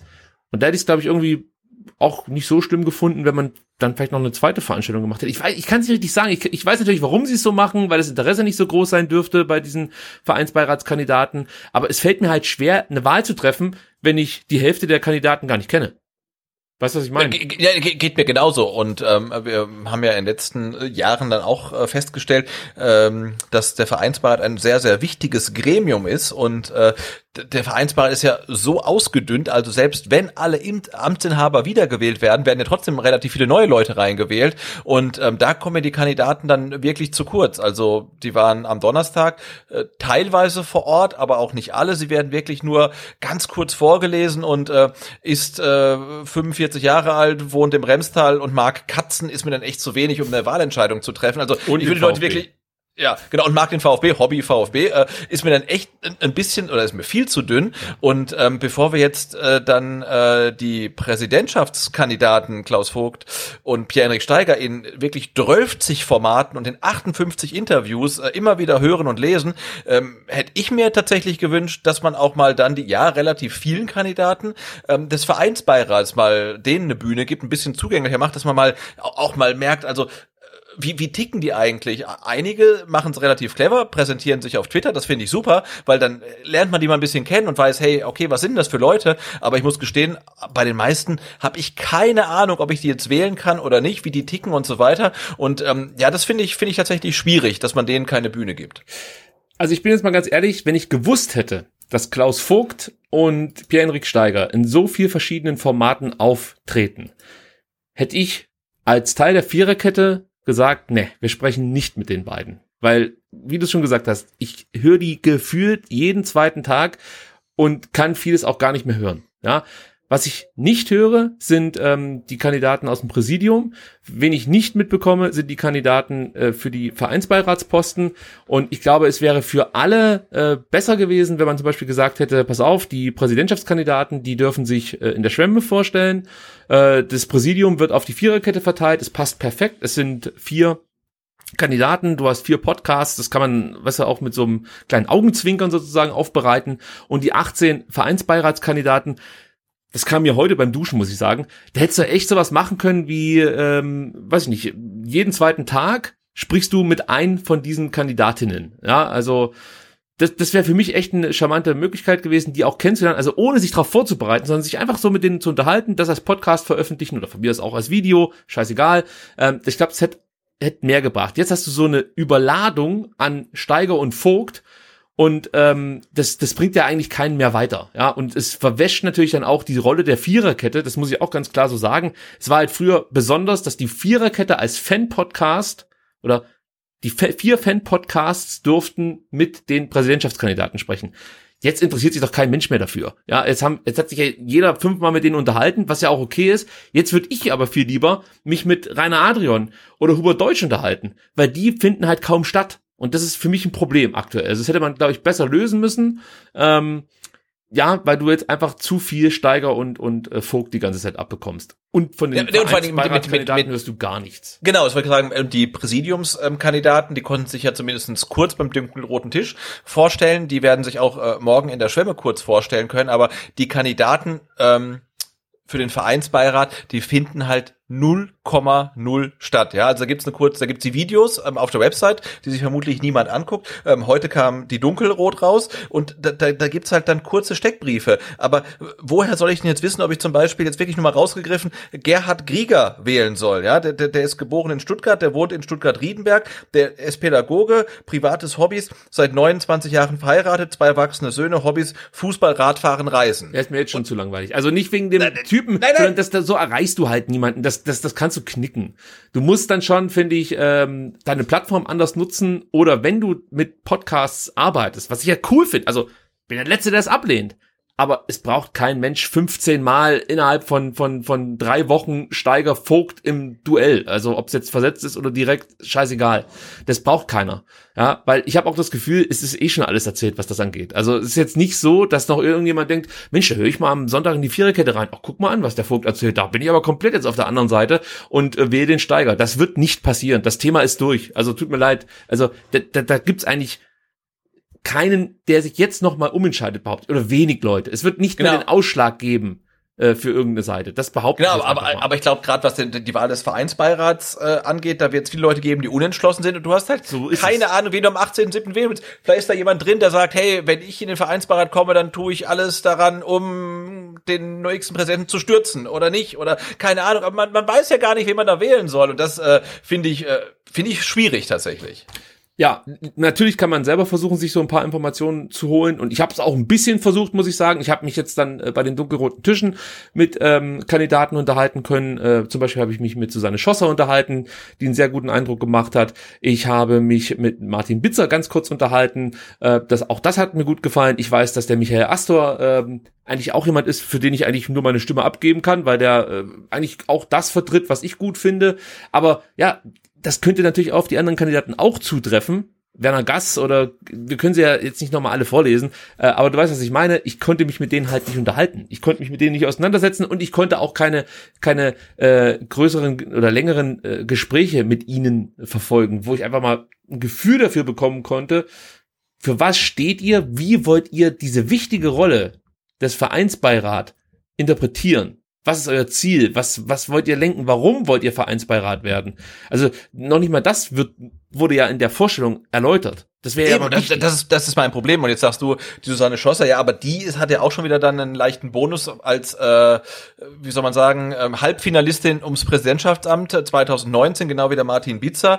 Ähm, den, den Michael Astor kennt man, der, der ist halt auf Twitter gekommen, was glaube ich auch ein Vorteil ist. Jetzt kann man sagen, warum machen das nicht alle? Aber ich, ich finde, das kann ja auch nicht sein, dass man nur in Vereinsbeirat reinkommen kann, wenn man sich auf Twitter anmeldet. Ne? Und da gibt's halt noch so viele andere Personen, deren Namen man überhaupt nicht kennt. Und also das finde ich wird nicht gut gemacht. Der, der Vereinsbeirat ist so ein wichtiges Gremium und ähm, es haben sich so viele Leute beworben. Es wurde sicherlich jetzt äh, gewissenhaft ähm, gesichtet und es wurden gute Kandidaten dann zur Wahl gestellt. Aber ich, ich, ich möchte doch wissen, wen ich da wähle. Und ich, ich möchte doch jetzt wissen, ob ich den Herrn äh, Kai Engler wählen kann oder ja. den Roland Schmid oder den Kai Simon und ich kenne die einfach nicht. Ich habe die noch nie reden gehört. Klar, ich kann mir jetzt die Videos angucken, aber ja, ich glaube, das ist angekommen soweit. Ich, ich, ich würde auch gar nicht so sehr jetzt den, den nur den Vereinsberat kritisieren, sondern das muss auch äh, in Richtung Fan-Podcasts gehen. Hier kann es nicht darum gehen, ähm, dass du praktisch immer nur die Leute dir abholst, die möglichst viele Klicks generieren, sondern ich persönlich hätte jetzt äh, wenn ich jetzt nochmal zurückreisen könnte in der Zeit, und das ist ja bekanntlich Na, möglich, ja? würde ich sagen, pass mal auf, wir mit STR machen folgendes, wir senden sowieso jede Woche, wir sprechen einmal pro Woche, ähm, oder komm, zwei oder dreimal pro Woche sprechen wir mit einem Vereinsbeiratskandidat bzw. Kandidatin und äh, stellen die dann einfach in so 20 Minuten Formate, äh, die dann am Ende 45 Minuten lang sind, äh, kurz vor und ja, lernen die einfach ja. kennen. Aber komplett ohne vor, sich mit denen auseinanderzusetzen, sondern einfach so, komm, wir labern so ein bisschen. Nein, da bin, da bin ich bei dir und ich, ich will auch jetzt nicht sagen, irgendwie jetzt ist der, der, der VfB schuld. Also wir sind ja mittlerweile groß genug, äh, also äh, ja, um das in die eigene Hand zu nehmen. Ne? Also wir hätten ja wirklich sagen können, hey, dann machen wir das halt und äh, weil wir haben ja eigenes Interesse daran, die Leute mal kennenzulernen und wer da mitmachen möchte, der ist herzlich willkommen und wer es nicht mal mitmachen möchte, der, das ist dann auch cool, äh, aber äh, klar, so im Nachhinein hätte man es vielleicht anders gemacht, ja. Ja, also zurück zum dunkelroten Tisch.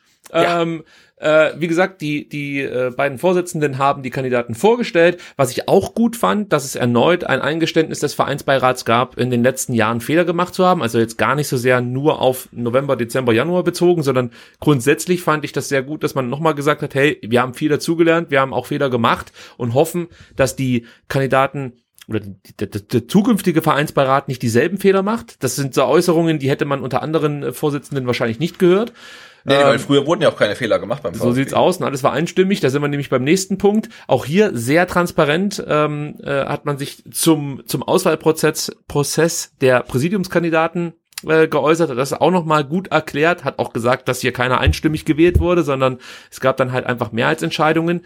Aber dass du halt einfach mal hörst, das bringt dir, das, das ist ja schon mal gut. So, das ja, ja, echt wichtig. Schon Schritt nach vorne, ja. Ja, äh, also von daher gibt's da definitiv auch Positives zu melden.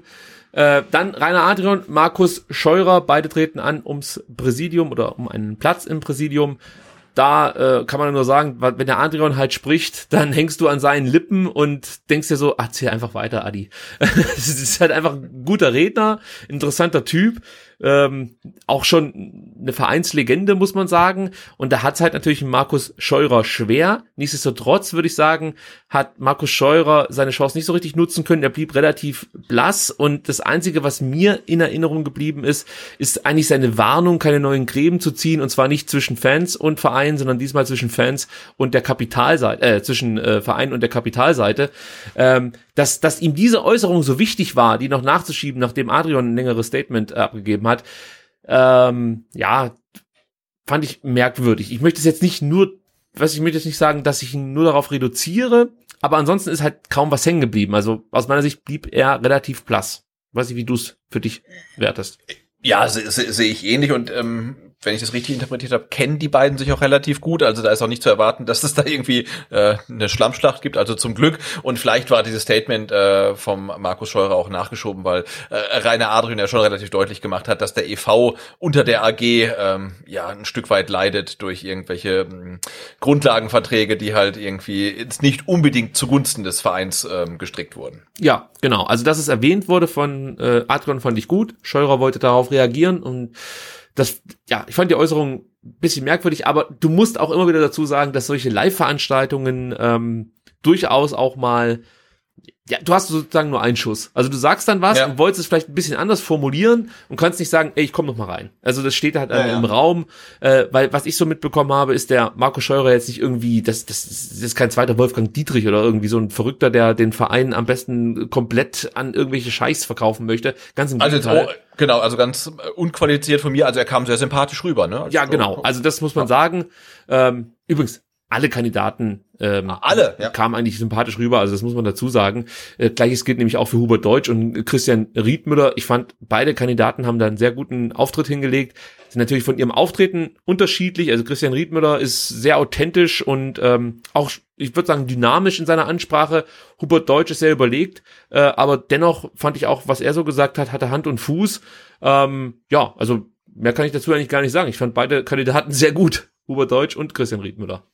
Ja, ging mir auch so. Also, also ich, ich glaube schon, dass äh, sowohl Markus Scheurer als auch Hubert Deutsch eher Außenseiterchancen haben in der Wahl. Keine Frage. Äh, so, so wie die Duelle aufgestellt sind halt auch, aber äh, ja, also sie, sie macht jetzt sicherlich nicht den Eindruck, als dass man sagen würde, nee, das geht gar nicht. Also das war ja, wirklich völlig okay alles. Ja, anders gefragt, hättest du es jetzt bevorzugt, wenn man zum Beispiel gesagt hätte, Adrian gegen Riedmüller und Scheurer gegen Deutsch, weil ohne jetzt hier dieses Lagerkampfthema aufmachen zu wollen, man merkt ja schon, dass es dann auch medial oft in diese Richtung geht.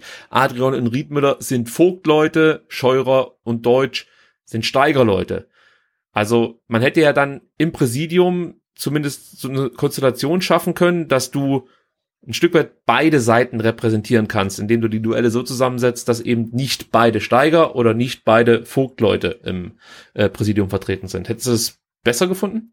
Äh, ja, tatsächlich hätte ich es besser gefunden und noch besser hätte ich halt gefunden, wenn man eine äh, ne, ne Satzung hat, die sagt, wir stellen äh, vier zur Wahl und die beiden mit den meisten Stimmen äh, sind dann im Präsidium. Mhm. Also das find, ist für mich einfach das fairste Wahlverfahren, nicht zu sagen, äh, wir machen jetzt halt hier so ein, so ein Halbfinale oder schon ein Finale quasi und die zwei Gewinner sind dann im Präsidium und dann kann man das irgendwie, irgendwie gegeneinander laufen lassen und das dann irgendwie auch strategisch machen. Finde ich, finde ich total schwierig. Also warum stellt man nicht alle vier zur Wahl ähm, und die zwei mit den meisten Stimmen sind im Präsidium? Das, das, das fände ich jetzt fair, weil ich glaube, im Präsidium gibt's jetzt ja auch nicht wirklich diese Spezialgebiete wie im Vereinsbeirat. Also deswegen finde ich diese Duelle aus meiner Sicht irgendwie relativ unsinnig.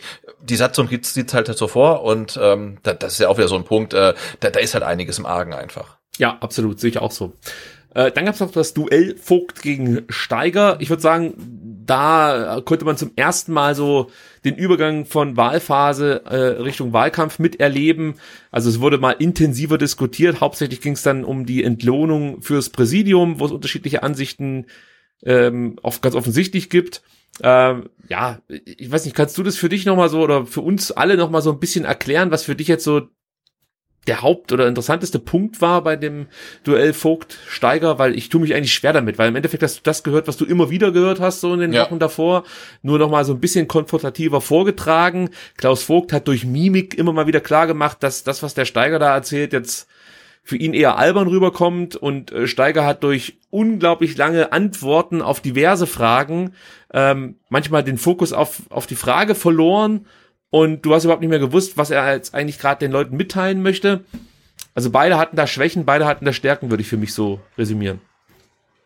Ja, das, das sehe ich genauso. Ich habe heute übrigens im ZVW-Podcast gehört, ähm, dass der Klaus Vogt also äh, nicht, äh, nicht genervt war vom Herrn Steiger, sondern dass das äh, andere Gründe hatte, vielleicht weil er morgen seine zweite Impfung bekommen hatte. Also, aber ich will mal eher gesagt, er wollte, er war nicht genervt von seinem Kontrahenten und wenn das so rübergekommen ist, äh, dann tut ihm das leid. Also das war nicht seine Intention.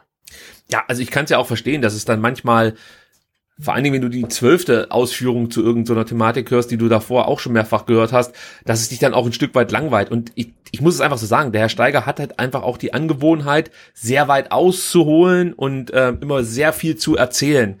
Und das zieht sich manchmal und ist auch manchmal etwas langatmig. Und ich, ich kann das schon verstehen, dass es auch manchmal irgendwie so ein bisschen nervt. Muss man einfach mal so sagen, wie es ist.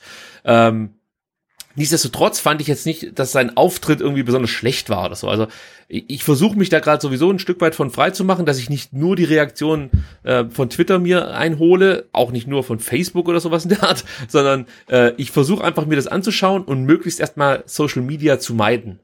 Ja, um, um nicht so viel ähm, ja, äh, ich sag mal, mich leiten zu lassen von, von, von Reaktionen aus den sozialen Netzwerken. Weil das merkst du halt schon, dass es da klare Präferenzen gibt, so möchte ich es mal ausdrücken. Ja, klar. Und du merkst richtig, der Steiger könnte machen, was er will. Auf Twitter wird er keinen Blumentopf mehr gewinnen. So. Ja. Und auf der anderen Seite äh, ist der Klaus Vogt fast schon ein Heiliger in der Twitter-Gemeinde. Und ähm, ja, das, das tut mir nicht gut, wenn ich mich dann nur von leiten lasse. Deswegen versuche ich es schon mir anzuschauen ähm, und mir dann halt eine Meinung zu bilden. Und was ich halt oder worüber ich mir Gedanken gemacht habe, weil es gab so ein bisschen Kritik, um das mal aufzugreifen, an Klaus Vogt, der ja sagt, ähm, die Leute sollen mich nicht wählen für das, was ich vorhabe, sondern für das, was ich bislang erreicht habe. Und da gab es jetzt eine, einige, die gemeint haben, ja, aber das kann es ja nicht sein. Also du musst ja auch mal sagen, was jetzt noch kommen soll. Und da habe ich mir die Frage gestellt, ob das vielleicht auch damit zusammenhängt, dass der Steiger jetzt halt einfach so ein Zukunftspapier präsentiert hat. Also bislang war das ja nicht üblich, dass du praktisch mit einer Agenda angetreten bist, sondern, oder anders, dass du praktisch ein Wahlprogramm vorgestellt hast. So muss man es ja sagen. Sondern äh, sonst war es ja so, es gab einen Präsidentschaftskandidaten, der hat sich da hingesetzt, hat was erzählt, hat auf Fragen geantwortet, ähm, da gab es auch oft die Fälle, dass er die eine Frage an dem Abend mal so und am, an einem anderen Abend mal so beantwortet hat. Und jetzt hast du halt einen Kandidaten, äh, der sich an einem Papier messen lassen muss. Und von Vogt hast du ja sozusagen gar keine konkreten Aussagen. Der macht halt sein Ding. Der arbeitet, macht viele Dinge, die gut sind, aber das ist jetzt nicht so, dass der daraus einen großen Akt macht, sondern das passiert halt einfach. Und das ist manchen zu wenig. Wie siehst du es da? Also kannst du es nachvollziehen? Ich kann beide Positionen nachvollziehen, aber ich finde, eigentlich sollte es der Standard sein, wenn du äh, Präsident vom äh, größten Verein Baden-Württembergs äh, werden möchtest, dass du ein Wahlprogramm hast. Und äh, dass wir das bislang nicht hatten, ist halt eigentlich völlig absurd. Also, dass bislang niemand ein Wahlprogramm hatte. Ne? Also, wenn wir uns 2019 ähm, bei, bei der Viererkette auch haben wir dann Klaus Vogt und Christian Riedmüller gefragt, ja, wenn ihr gewählt werdet, was habt ihr denn so vor? Äh, und der Klaus Vogt hatte halt so, ja, so ein paar Punkte, die er dann anbringen wollte. Und der Christian Riedmüller hat gesagt, na, ich, also wenn ihr mich wählt, dann gucke ich mir das alles mal in Ruhe an und dann mache ich halt irgendwas. Ne? Und das ist halt eigentlich, wenn du es überlegst, ist es halt völlig absurd, also anzutreten, ohne ein Programm zu haben. Und ähm, jetzt Pierre-Henrik Steiger hat sein Zukunftspapier, aber wenn man ihn halt darauf festnageln will, dann sagt er, da ist ja nur ein Vorschlag, können wir darüber diskutieren. Aber immerhin hat er mal was runtergeschrieben, ja, und hat wirklich was, das von Juristen prüfen lassen. Und ich, ich, ich finde das gut. Damals bei Wolfgang Dietrich, da, da, da stellt der Aufsichtsrat einen Typen hin und sagt, wählt den oder lasst es, dann äh, liegt halt der VfB in Scherben da. Ne? Und äh, eigentlich finde ich, wenn du Kandidaten hast, dann sollten die doch auch antreten mit irgendwas, ähm, an denen du sie messen lassen kannst. Und ich finde nach wie vor das gut, dass jemand kommt. Inhaltlich kann man komplett anderer Meinung sein, ähm, aber bei einem Verein mit 70.000 Mitgliedern, dass jemand kommt und sagt, du, auch, auch wählt mich. Und wenn er mich wählt, dann gucke ich mal, was ich mache. Das finde ich dann tatsächlich äh, äh, schwierig. Und ich finde, äh, dass wir jetzt mal jemanden haben, der so ein Papier, so ein Konzept einreicht vorher, für jeden sichtbar und an dem man sich messen lassen muss, finde ich tatsächlich gut. Und äh, könnte auch vielleicht äh, in zukünftigen Wahlkämpfen dann den VfB ein Stück weiterbringen messen lassen muss, da gebe ich dir recht, aber offensichtlich nicht messen lassen will. Das ist ja für mich eigentlich so fast das Hauptproblem. Natürlich, also haben wir gesagt, also, ne? Du hast es gerade eben. Ist, ist, nur, ist, nur, ist nur eine Diskussionsgrundlage und vor 2027 könnten wir eh keine ähm, Vertreterversammlung äh, einführen und so weiter. Das ist eine andere Sache halt. Ne? Aber es gibt mal 18 Seiten niedergeschrieben, wo man sagen kann, dann in drei Jahren, ähm, Herr Steiger, jetzt sind Sie Präsident und die Tischtennisabteilung hat immer noch keine 30.000 Euro. Was ist denn da los? Also, das finde ich gut. Also, dass man da was hat, wo man sagen kann, hey, was ist denn da, ne? Ja, da bin ich zwiegespalten. Ich weiß nicht, ob ich das, ob, ob ich das so gut finde, wenn ich praktisch jetzt ähnlich wie äh, bei der Bundestagswahl mir einen Kandidaten aussuchen, äh, aussuchen muss, ähm, der noch, sag mal, den größten Prozentsatz von dem, was er ankündigt, auch umsetzen kann. Weil genau das, wenn du es jetzt mal über, übertreibst, so in der Diskussion, dann könntest du ja sagen, wenn du die, die Wahl, den, oder das Wahlprogramm bei der Bundestagswahl durchsiehst, durchliest, dann schaust du ja nicht mehr, was möchten die machen, sondern was ist noch am realistischsten äh, umzusetzen. Was, was, glauben, was glauben uns die Leute noch? Und nee, nee, ähm, du genau. als Konsument, der sich hinsetzt, sich das durchliest, da denkst du dir ja nicht, ja, ja, das machen die so, wie es da drin steht, sondern du überlegst dir, ist das ansatzweise möglich. Also können wir überhaupt erstmal eine Diskussion über diesen Punkt fü äh, führen, den die jetzt hier als Wahlprogramm äh, äh mit äh, aufgenommen haben. So. Na klar, und bei den und Parteien hast du, hast du die, die, die, die Meinung, die stellen ein Wahlprogramm auf und äh, denken sich dabei, was glauben uns die Leute noch und kommen wir da irgendwie wieder raus, weil wir es eh nicht einlösen können. Und, und das sieht man ja, glaube ich, auch äh, wahrscheinlich so bei Barcelona, wo dann Präsidenten antreten, die sagen, hey, wenn ihr mich wählt, dann bringe ich euch die, die und die Stars zum Beispiel. Ne? Und wenn es natürlich dann so extrem wird, dann bringt sowas auch nichts mehr. Das ist ja klar. Und das entwickelt sich in eine Richtung, wo ich als ähm, Mitglied mir praktisch diese Wahlprogramme durchlese und dann nicht genau weiß, was wirklich umgesetzt werden kann. So, deswegen ähm, finde ich eigentlich ist schon okay, wenn du als Kandidat sagst, schaut, ich mache meine Arbeit. Ich kann auch was vorweisen. Es ist jetzt nicht so, dass, dass, dass er nichts in der Hand hat. Also er hat ja definitiv was bewegt, also jetzt Klaus Vogt. Und es gibt ja auch viele Punkte, an denen er noch arbeitet. Und äh, die durchaus auch kommuniziert werden. Das Papier in Richtung äh, äh, Zukunft Profifußball. Äh, dann gibt's mit Sicherheit auch noch in Sachen Satzungskommission was zu vermelden. Vielleicht auch äh, was für die Fans und Mitglieder äh, für Mitsprache äh, äh, sorgen kann. Auch da wird, denke ich mal, noch weiter gearbeitet. Ähm, ich finde es halt immer schwer, dann Ankündigungen zu machen ähm, und dann nichts vorweisen zu können. Das ist halt das andere Problem, was du dann hast. Also ich bin da zwiegespalten. Ich finde jetzt nichts richtig falsch, aber auch, weißt du, manchmal finde ich es dann auch wieder zu wenig von Klaus Vogt. Es ist schwierig, äh, mich jetzt auf irgendwas festzulegen, aber ein großes Problem sehe ich halt einfach darin, wenn du dich hinstellst und sagst, das ist mein Zukunftspapier, das ist mein Positionspapier, aber ich möchte eigentlich nicht dafür kritisiert werden. Es ist einfach mehr oder weniger nur eine Idee und wir können zwar gerne darüber diskutieren, aber ihr habt es eh nicht ganz kapiert. Also ich kann mich mit euch eigentlich nicht darüber austauschen. Ich spitze das jetzt zu. Das weiß genau, ich schon. Nee, genau, das ist schwierig. Aber das ist für mich ein das, Problem. Also du aber verweigerst genau, aber das dich Problem- der Diskussion und du verweigerst dich gleichzeitig auch ähm, mit den Mitgliedern in einen Austausch zu gehen, wenn du sagst, ähm, das ist das. Weißt du, also ihr habt es nicht verstanden. Ich, ich, ich weiß, ich reite schon wieder viel zu sehr auf dieser. Nein, auf aber dieser klar, Aussage. du kannst einerseits nicht sagen, das ist nur eine Diskussionsrücklage, lass mal drüber sprechen und dann sagen Leute, wir finden das nicht gut und dann sagst du, ja, dann habt ihr das vielleicht nicht ganz verstanden. Ne? Also das, das passt halt nicht zusammen, da, da gebe ich dir natürlich recht. Andererseits ist natürlich das Problem auch systemimmanent, du kannst halt als Herausforderer nicht antreten. Ähm, und bringst halt Sachen rein und du kannst ja nicht beweisen, dass du sie umsetzen kannst, weil da, dafür müsstest du ja gewählt werden. Und ähm, ich hatte eben den ZVW-Podcast, der heute rausgekommen ist, angesprochen, da hat der Klaus Vogt auch gesagt, ja, sein Konzept liegt dem Vereinsbeirat vor. Und das finde ich dann schon wieder interessant. Also der eine, der Herausforderer, macht sein Konzept öffentlich, dass es alle lesen können. Und das Konzept vom äh, Amtsinhaber liegt dem Vereinsbeirat vor. Und da ist auch wieder die Frage, haben wir da irgendwie ein Systemfehler? Weil, also ich würde ja auch gern das Konzept vom Amtsinhaber mal lesen, bevor ich ihn nochmal wähle oder nicht. Und Ja, er du sagt, kannst es ja, einfordern. ja, kann ich ihn. das? Du kannst, ja, du kannst ja sagen, pass Ja auf, gut, stell klar, mir das kann vor, sagen- und wenn du es nicht vorstellst, dann will ich dich nicht. Die Möglichkeit Ja. hast du ja.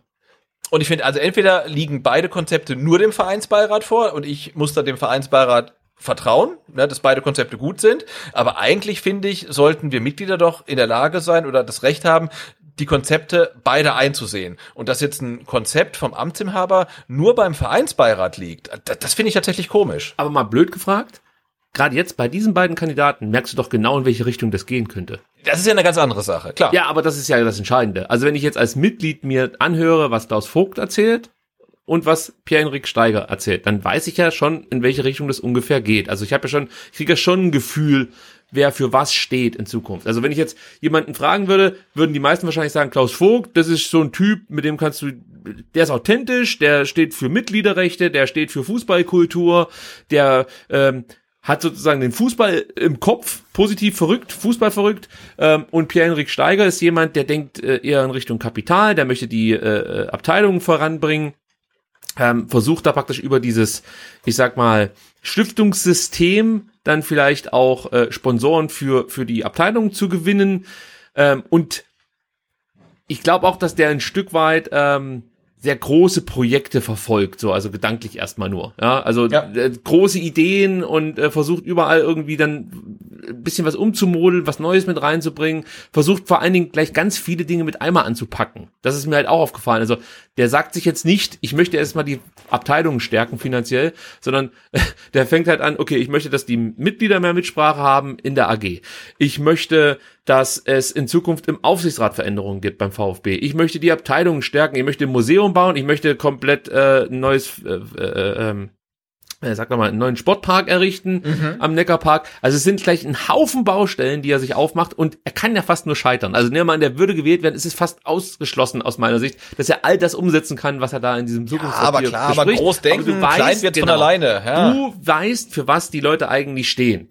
Und das finde ich, kann man dann natürlich trotzdem äh, für sich rausarbeiten, wenn man sich äh, ähm, ja so ein Stück weit ein drei, vier Interviews durchliest, anhört, wie auch immer, dann hast du schon ein Gefühl, in welche Richtung das geht. Wenn es natürlich immer so Kandidaten sind, wie jetzt in dem Fall, brauche ich dieses Papier vielleicht auch gar nicht so sehr. Ich bin, ich bin noch unentschlossen. Ich muss noch ein bisschen mit mir selber ringen, wie wichtig ich jetzt so ein Positionspapier finde. Ja, es ist gar nicht so leicht. Wenn man darüber spricht, merkt man auf einmal, dass es da gar nicht so einfache Antworten drauf gibt auf die Frage, ob man praktisch ein Wahlprogramm braucht oder nicht.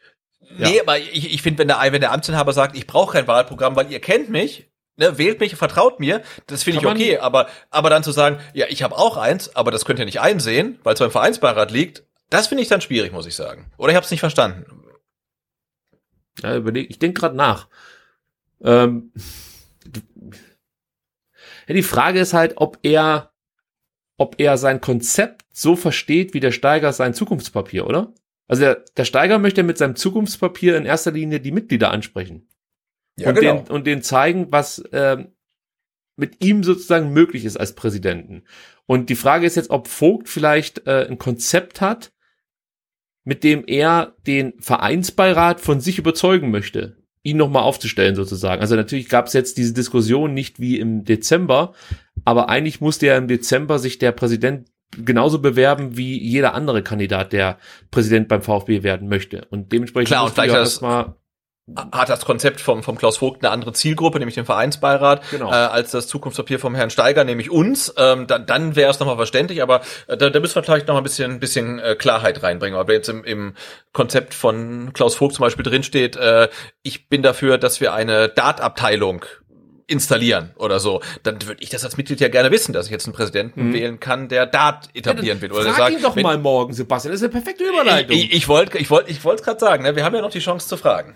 Genau, dann mach das mal. Denn der Sebastian ist morgen zusammen ähm, mit Bernd Sauter ähm, in der Schwemme. Veranstaltet wird das Ganze von äh, dem VfB Fanprojekt, die uns ja auch schon bei unserem Fanradio unterstützen. Und zu Gast werden sein, du hast es vorhin schon gesagt, Pierre-Henrik Steiger, Klaus Vogt und die alle vier Präsidiumskandidaten, also Adrian Scheurer, Deutsch und Riedmüller.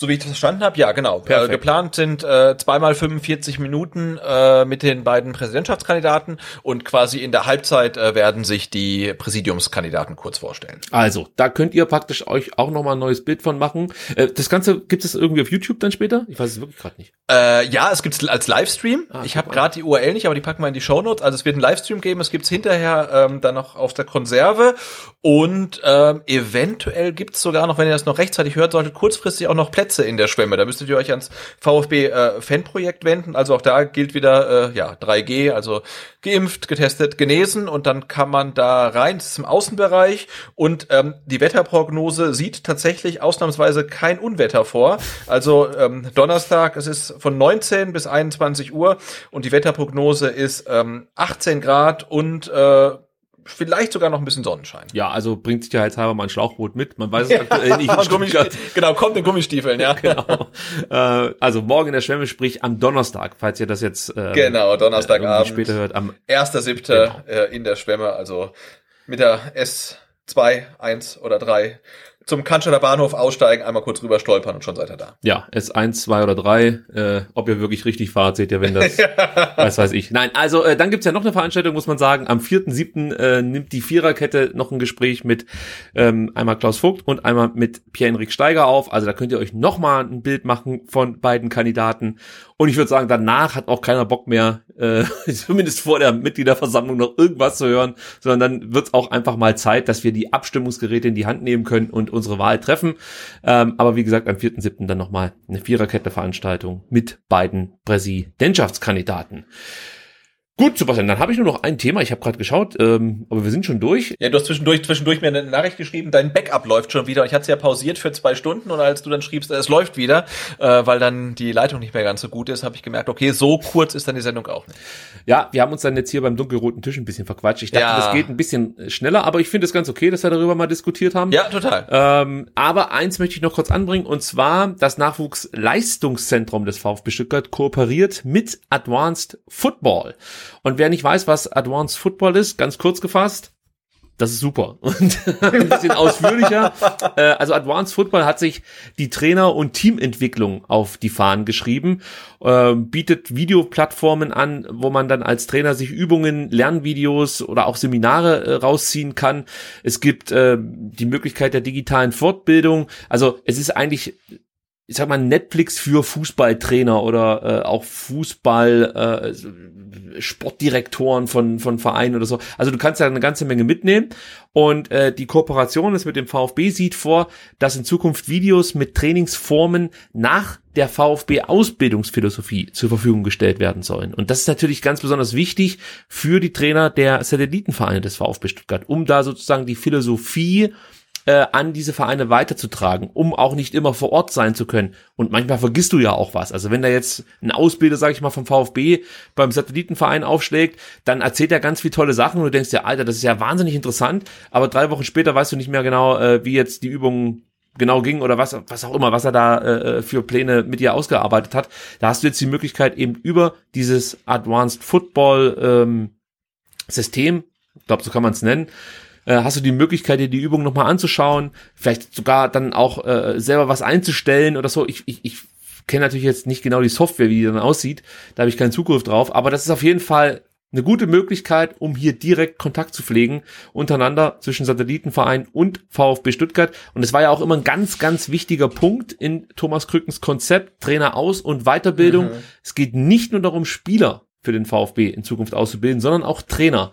Ähm, und das ist sozusagen ein weiterer Baustein von Thomas Krücken in Sachen NLZ ähm, Weiterentwicklung, so möchte ich es mal so sagen. Ähm, und da muss ich wirklich auch meinen Hut ziehen, einfach mal vor Thomas Krücken, was da in den letzten Monaten abging. Da wurden Spezialisten geholt, da wird der VfB drum beneidet. Jetzt gibt's hier wieder so eine Kooperation mit einer ähm, mit einer wichtigen Plattform, die den VfB weiterbringt. Also da passiert richtig, richtig viel und man hat das Gefühl, dass beim VfB endlich wieder erkannt wurde, dass Jung und Wild nicht nur irgendwie ein Werbeclaim ist, sondern die DNA des Vereins ist. Äh, und Thomas Krücken behaupte jetzt einfach mal, leistet da aktuell große Arbeit, tolle Arbeit und ähm, Sebastian, ich prognostiziere jetzt einfach schon mal, du hast ja vorhin schon so ein bisschen kritisiert, dass aus der eigenen Jugend keine Spieler nachkommen. Ich prognostiziere jetzt hiermit einfach mal, das wird kommen. Also da passiert gerade so viel, äh, dass ich sehr positiv gestimmt bin, was die nächsten fünf bis zehn Jahre angeht. Ich denke mal, in diesen Zeiträumen muss man da denken.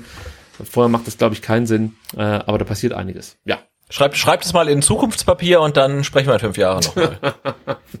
ja, mal gucken, ob ich wirklich eins brauche. Vielleicht äh, mache ich auch nur so ein paar Notizen. Das gab ja auch wohl Kandidaten, die es mit einem Bierdeckel und, und elf äh, äh Vorschlägen äh, zumindest bis zum Gespräch beim Vereinsbeirat geschafft haben. Also mal gucken. Gut, also ich würde sagen, dann sind wir eigentlich durch für heute. Nächste Woche gibt's natürlich auch wieder eine Folge. Dann mit einem interessanten Gast. Äh, da sprechen wir so ein bisschen über Torhüter, um gleich mal schon ähm, so einen kleinen Teaser hier mitzugeben. Und. Ja, ich glaube, der, ich glaube, der Gast, wenn man ganz genau hingeguckt hat, der Gast ist auch schon gespoilert, ne? Ach, hat er schon gespoilert? Ja, ja. wahrscheinlich schon. Ich krieg's ja gar nicht mit. ähm, ich ich, ich gucke ja nie auf Twitter, weißt ja, ähm, ja, dadurch, dass ich mich nicht beeinflussen lassen möchte in äh, mhm. meiner Wahlentscheidung. Ja, das wird bestimmt spannend, wen ich wähle. Am 18.07. kann man sich, glaube ich, gar nicht vorstellen. Spaß beiseite. Also ich wähle Klaus Vogt, ich muss es nochmal sagen. Klaus Vogt, ich kann es ja mal direkt sagen. Also meine Kandidaten sind ganz klar Christian Riedmüller, Rainer Adrian und Klaus Vogt. Das ist für mich so das Gespann, das aus meiner Sicht den EV voranbringen kann. Und bei den Vereinsbeiräten tue ich mich einfach noch schwer, muss ich sagen. Da wähle ich, glaube ich, einfach die Leute, die ich kennenlernen durfte. Äh, und mit denen ich so ein bisschen mich austauschen konnte. Und ich hatte eigentlich bei allen Kandidaten, mit denen ich sprechen konnte, das Gefühl, ja, das ist gut. Die sind gut. Äh, und die werde ich, die werde ich dann auch wahrscheinlich wählen. Und übrigens ist ja, mir ich, da ich, ich kenne, ich kenne ja nicht mal neun äh, äh Vereinsbeiräte. Das, Na, das Problem. gibt's also doch gar nicht jetzt. Ich könnte halt die wählen, die ich kenne, und die anderen muss ich auswürfeln. Also das jetzt ist immer schon so lang. Jetzt muss ich hier auch noch mal schnell schauen, ob wir nicht die, ob wir nicht neun Vereinsbeiräte zusammenbekommen, die wir wählen würden. Also pass mal auf hier. Ähm, Mir geht's gar nicht ums Wählen, aber erstmal nur ums Kennen oder überhaupt mal irgendwie. Äh, also pass auf, Sport und Verein. Pass auf, Kai Engler, Werner Gass, äh, Gerhard äh, Grieger, Marc Nikolai Schlecht, Roland Schmidt und Kai Simon. Wen würdest du wählen? Drei darfst du. Äh, drei. Naja. Da kenne ich, da kenne ich nur einen Marc Nikolai Schlecht. Ja, und Werner Gass Ahnung. kennst du auch. Ja, aber ich weiß nicht, ob ich den wählen möchte. Okay. Also ich würde jetzt Gas schlecht und dann würde ich wahrscheinlich mit Augen zuhalten und einfach auf den Knopf drücken. so. Ja, aber ich, ich finde, das ist ein Problem. Also ja, absolut. Warte, jetzt Mitglieder und Fans. Fabian Lang, Bernadette äh, Martini, äh, Michael Reichel, Matthias äh, Schmidt-Eckert, äh, Susanne Schosser und Rainer Wenninger. Da würde ich, also da habe ich sogar ein Problem, weil ich wahrscheinlich sogar vier wählen wollen würde. Aber ich würde sagen, ich möchte auf jeden Fall äh, Susanne Schosser und äh, Rainer Wenninger dabei haben und Bernadette Martini. Das wären jetzt meine drei. Äh, ja, die, die, die drei würde ich, würde ich auch wählen, tatsächlich. Ja, ohne die anderen jetzt irgendwie abwerten zu wollen. Die, ja? Also, die, die kenne ich, halt, halt, einfach und die, nicht. Und die, die, die, Frau Martini wähle ich nur, weil ich weiß, dass sie damals gegen die Ausgliederung war. Die ist und, gut. Äh, die, Und, und die Frau Schosser würde ich nur wählen, äh, weil ich sie sich jetzt nach ihrer äh, gescheiterten Kandidatur weiterhin für den VfB eingesetzt hat. So. Und die beiden anderen, den Herrn Schmidt-Eckert und den Herrn Lang, von denen weiß ich halt überhaupt gar nichts. Ne? Ja, und Ähm, Wirtschaft und wobei, natürlich, Gesellschaft. wobei natürlich der, der Fabian Lang in Baldmannsweiler wohnt. Das ist natürlich hier nicht, nicht so weit weg. Also lokale Bezüge spielen auch eine Rolle. Wirtschaft und Ja. Gesellschaft, Michael Astor, Martin Bitzer, ähm, André Bühler, Hubert Mörk, Mike Schäfer und Martin Wiedmann. Kann ich kurz machen? Bei mir wäre es Astor, Bitzer, Bühler. Äh, ja, den, den, den Michael Astor äh, wähle ich, ähm, weil er auf, auf Twitter ist und heute Abend auch äh, angeboten hat, mit dem OFC 1893 zu sprechen. Da wäre ich dabei gewesen, wenn wir nicht aufgenommen hätten. Ähm, ich, ich finde, André Bühler macht einen guten Job im Beirat und äh, für den Martin Bitzer gilt dasselbe für die, wie für diese Chance, dass er sich weiterhin für den VfB ähm, ein, eingesetzt hat, ja. Ja. Also siehst du, da haben wir da doch noch äh, eine Wahl getroffen. Spannend ist natürlich schon, dass bei Sport und Verein wir wirklich Mhm. nur zwei zusammenkriegen oder du sogar nur einen. Ein, ja. Das ist echt ein Problem, weil das sind ja eigentlich Leute, die direkt was mit dem VfB zu tun haben. Ich weiß, da ist jemand dabei gewesen von irgendeiner Abteilung. Äh, aber das ist ein Problem, dass du die Namen nicht zuordnen kannst. Ähm, und ich, ich finde, Nee, und vor allem, wir wissen ja auch, wir wissen ja auch, wie, wie, ähm, wie spitz die ähm, Anforderungen sind, für, genau für diesen Bereich, dass du ja ehemaliger Sportler gewesen sein musst beim VfB oder ehemaliger Leistungssportler irgendwo anders. Ich glaube, das ist ungefähr das, das Anforderungsprofil. Und da würde mich doch jetzt zumindest interessieren, äh, warum diese Leute qualifiziert sind. Also beim, beim Marc Nikolai Schlecht wissen wir es, weil er mal Profi-Spieler äh, ähm, Spieler war bei, bei den Kickers. Aber bei allen anderen habe ich keine Ahnung, warum sie überhaupt da drin sind. ja, und das würde ich Okay, Werner Gass habe ich gehört, der hat mal beim VfB gespielt. Ja, das, ein- ist ja eine Legende, das, das ein oder andere Spiel. Ich glaube, der die meisten weiß, Spiele. Achso, okay. Ja, ja, natürlich. Aber jetzt bei den anderen weiß ich es nicht. Ne? Und da würde ich schon gerne wissen, warum steht da nicht, warum die jetzt qualifiziert sind. Ich habe bei Werner Gass bei der Vorstellung gehört, dass er ähm, Ernährungsberater ist. Habe mir schon überlegt, ob ich ihn einfach mal anspreche, ob er mir da im Leben weiterhelfen kann, weil also da bräuchte ich Hilfe. das, das fällt mir noch ein. Also vielleicht wähle ich ihn auch deshalb, um ähm, sozusagen zwei Hobbys zu verbinden, den VfB und äh, gute Ernährung. Akt aktueller Beruf ist auch äh, selbstständiger Personal Trainer. Da könnte dein, dein Drill Sergeant werden. Oh, da kann ich mir richtig vorstellen, wenn Werner Gass morgens da steht. Oh, so ist im Bett jetzt aber.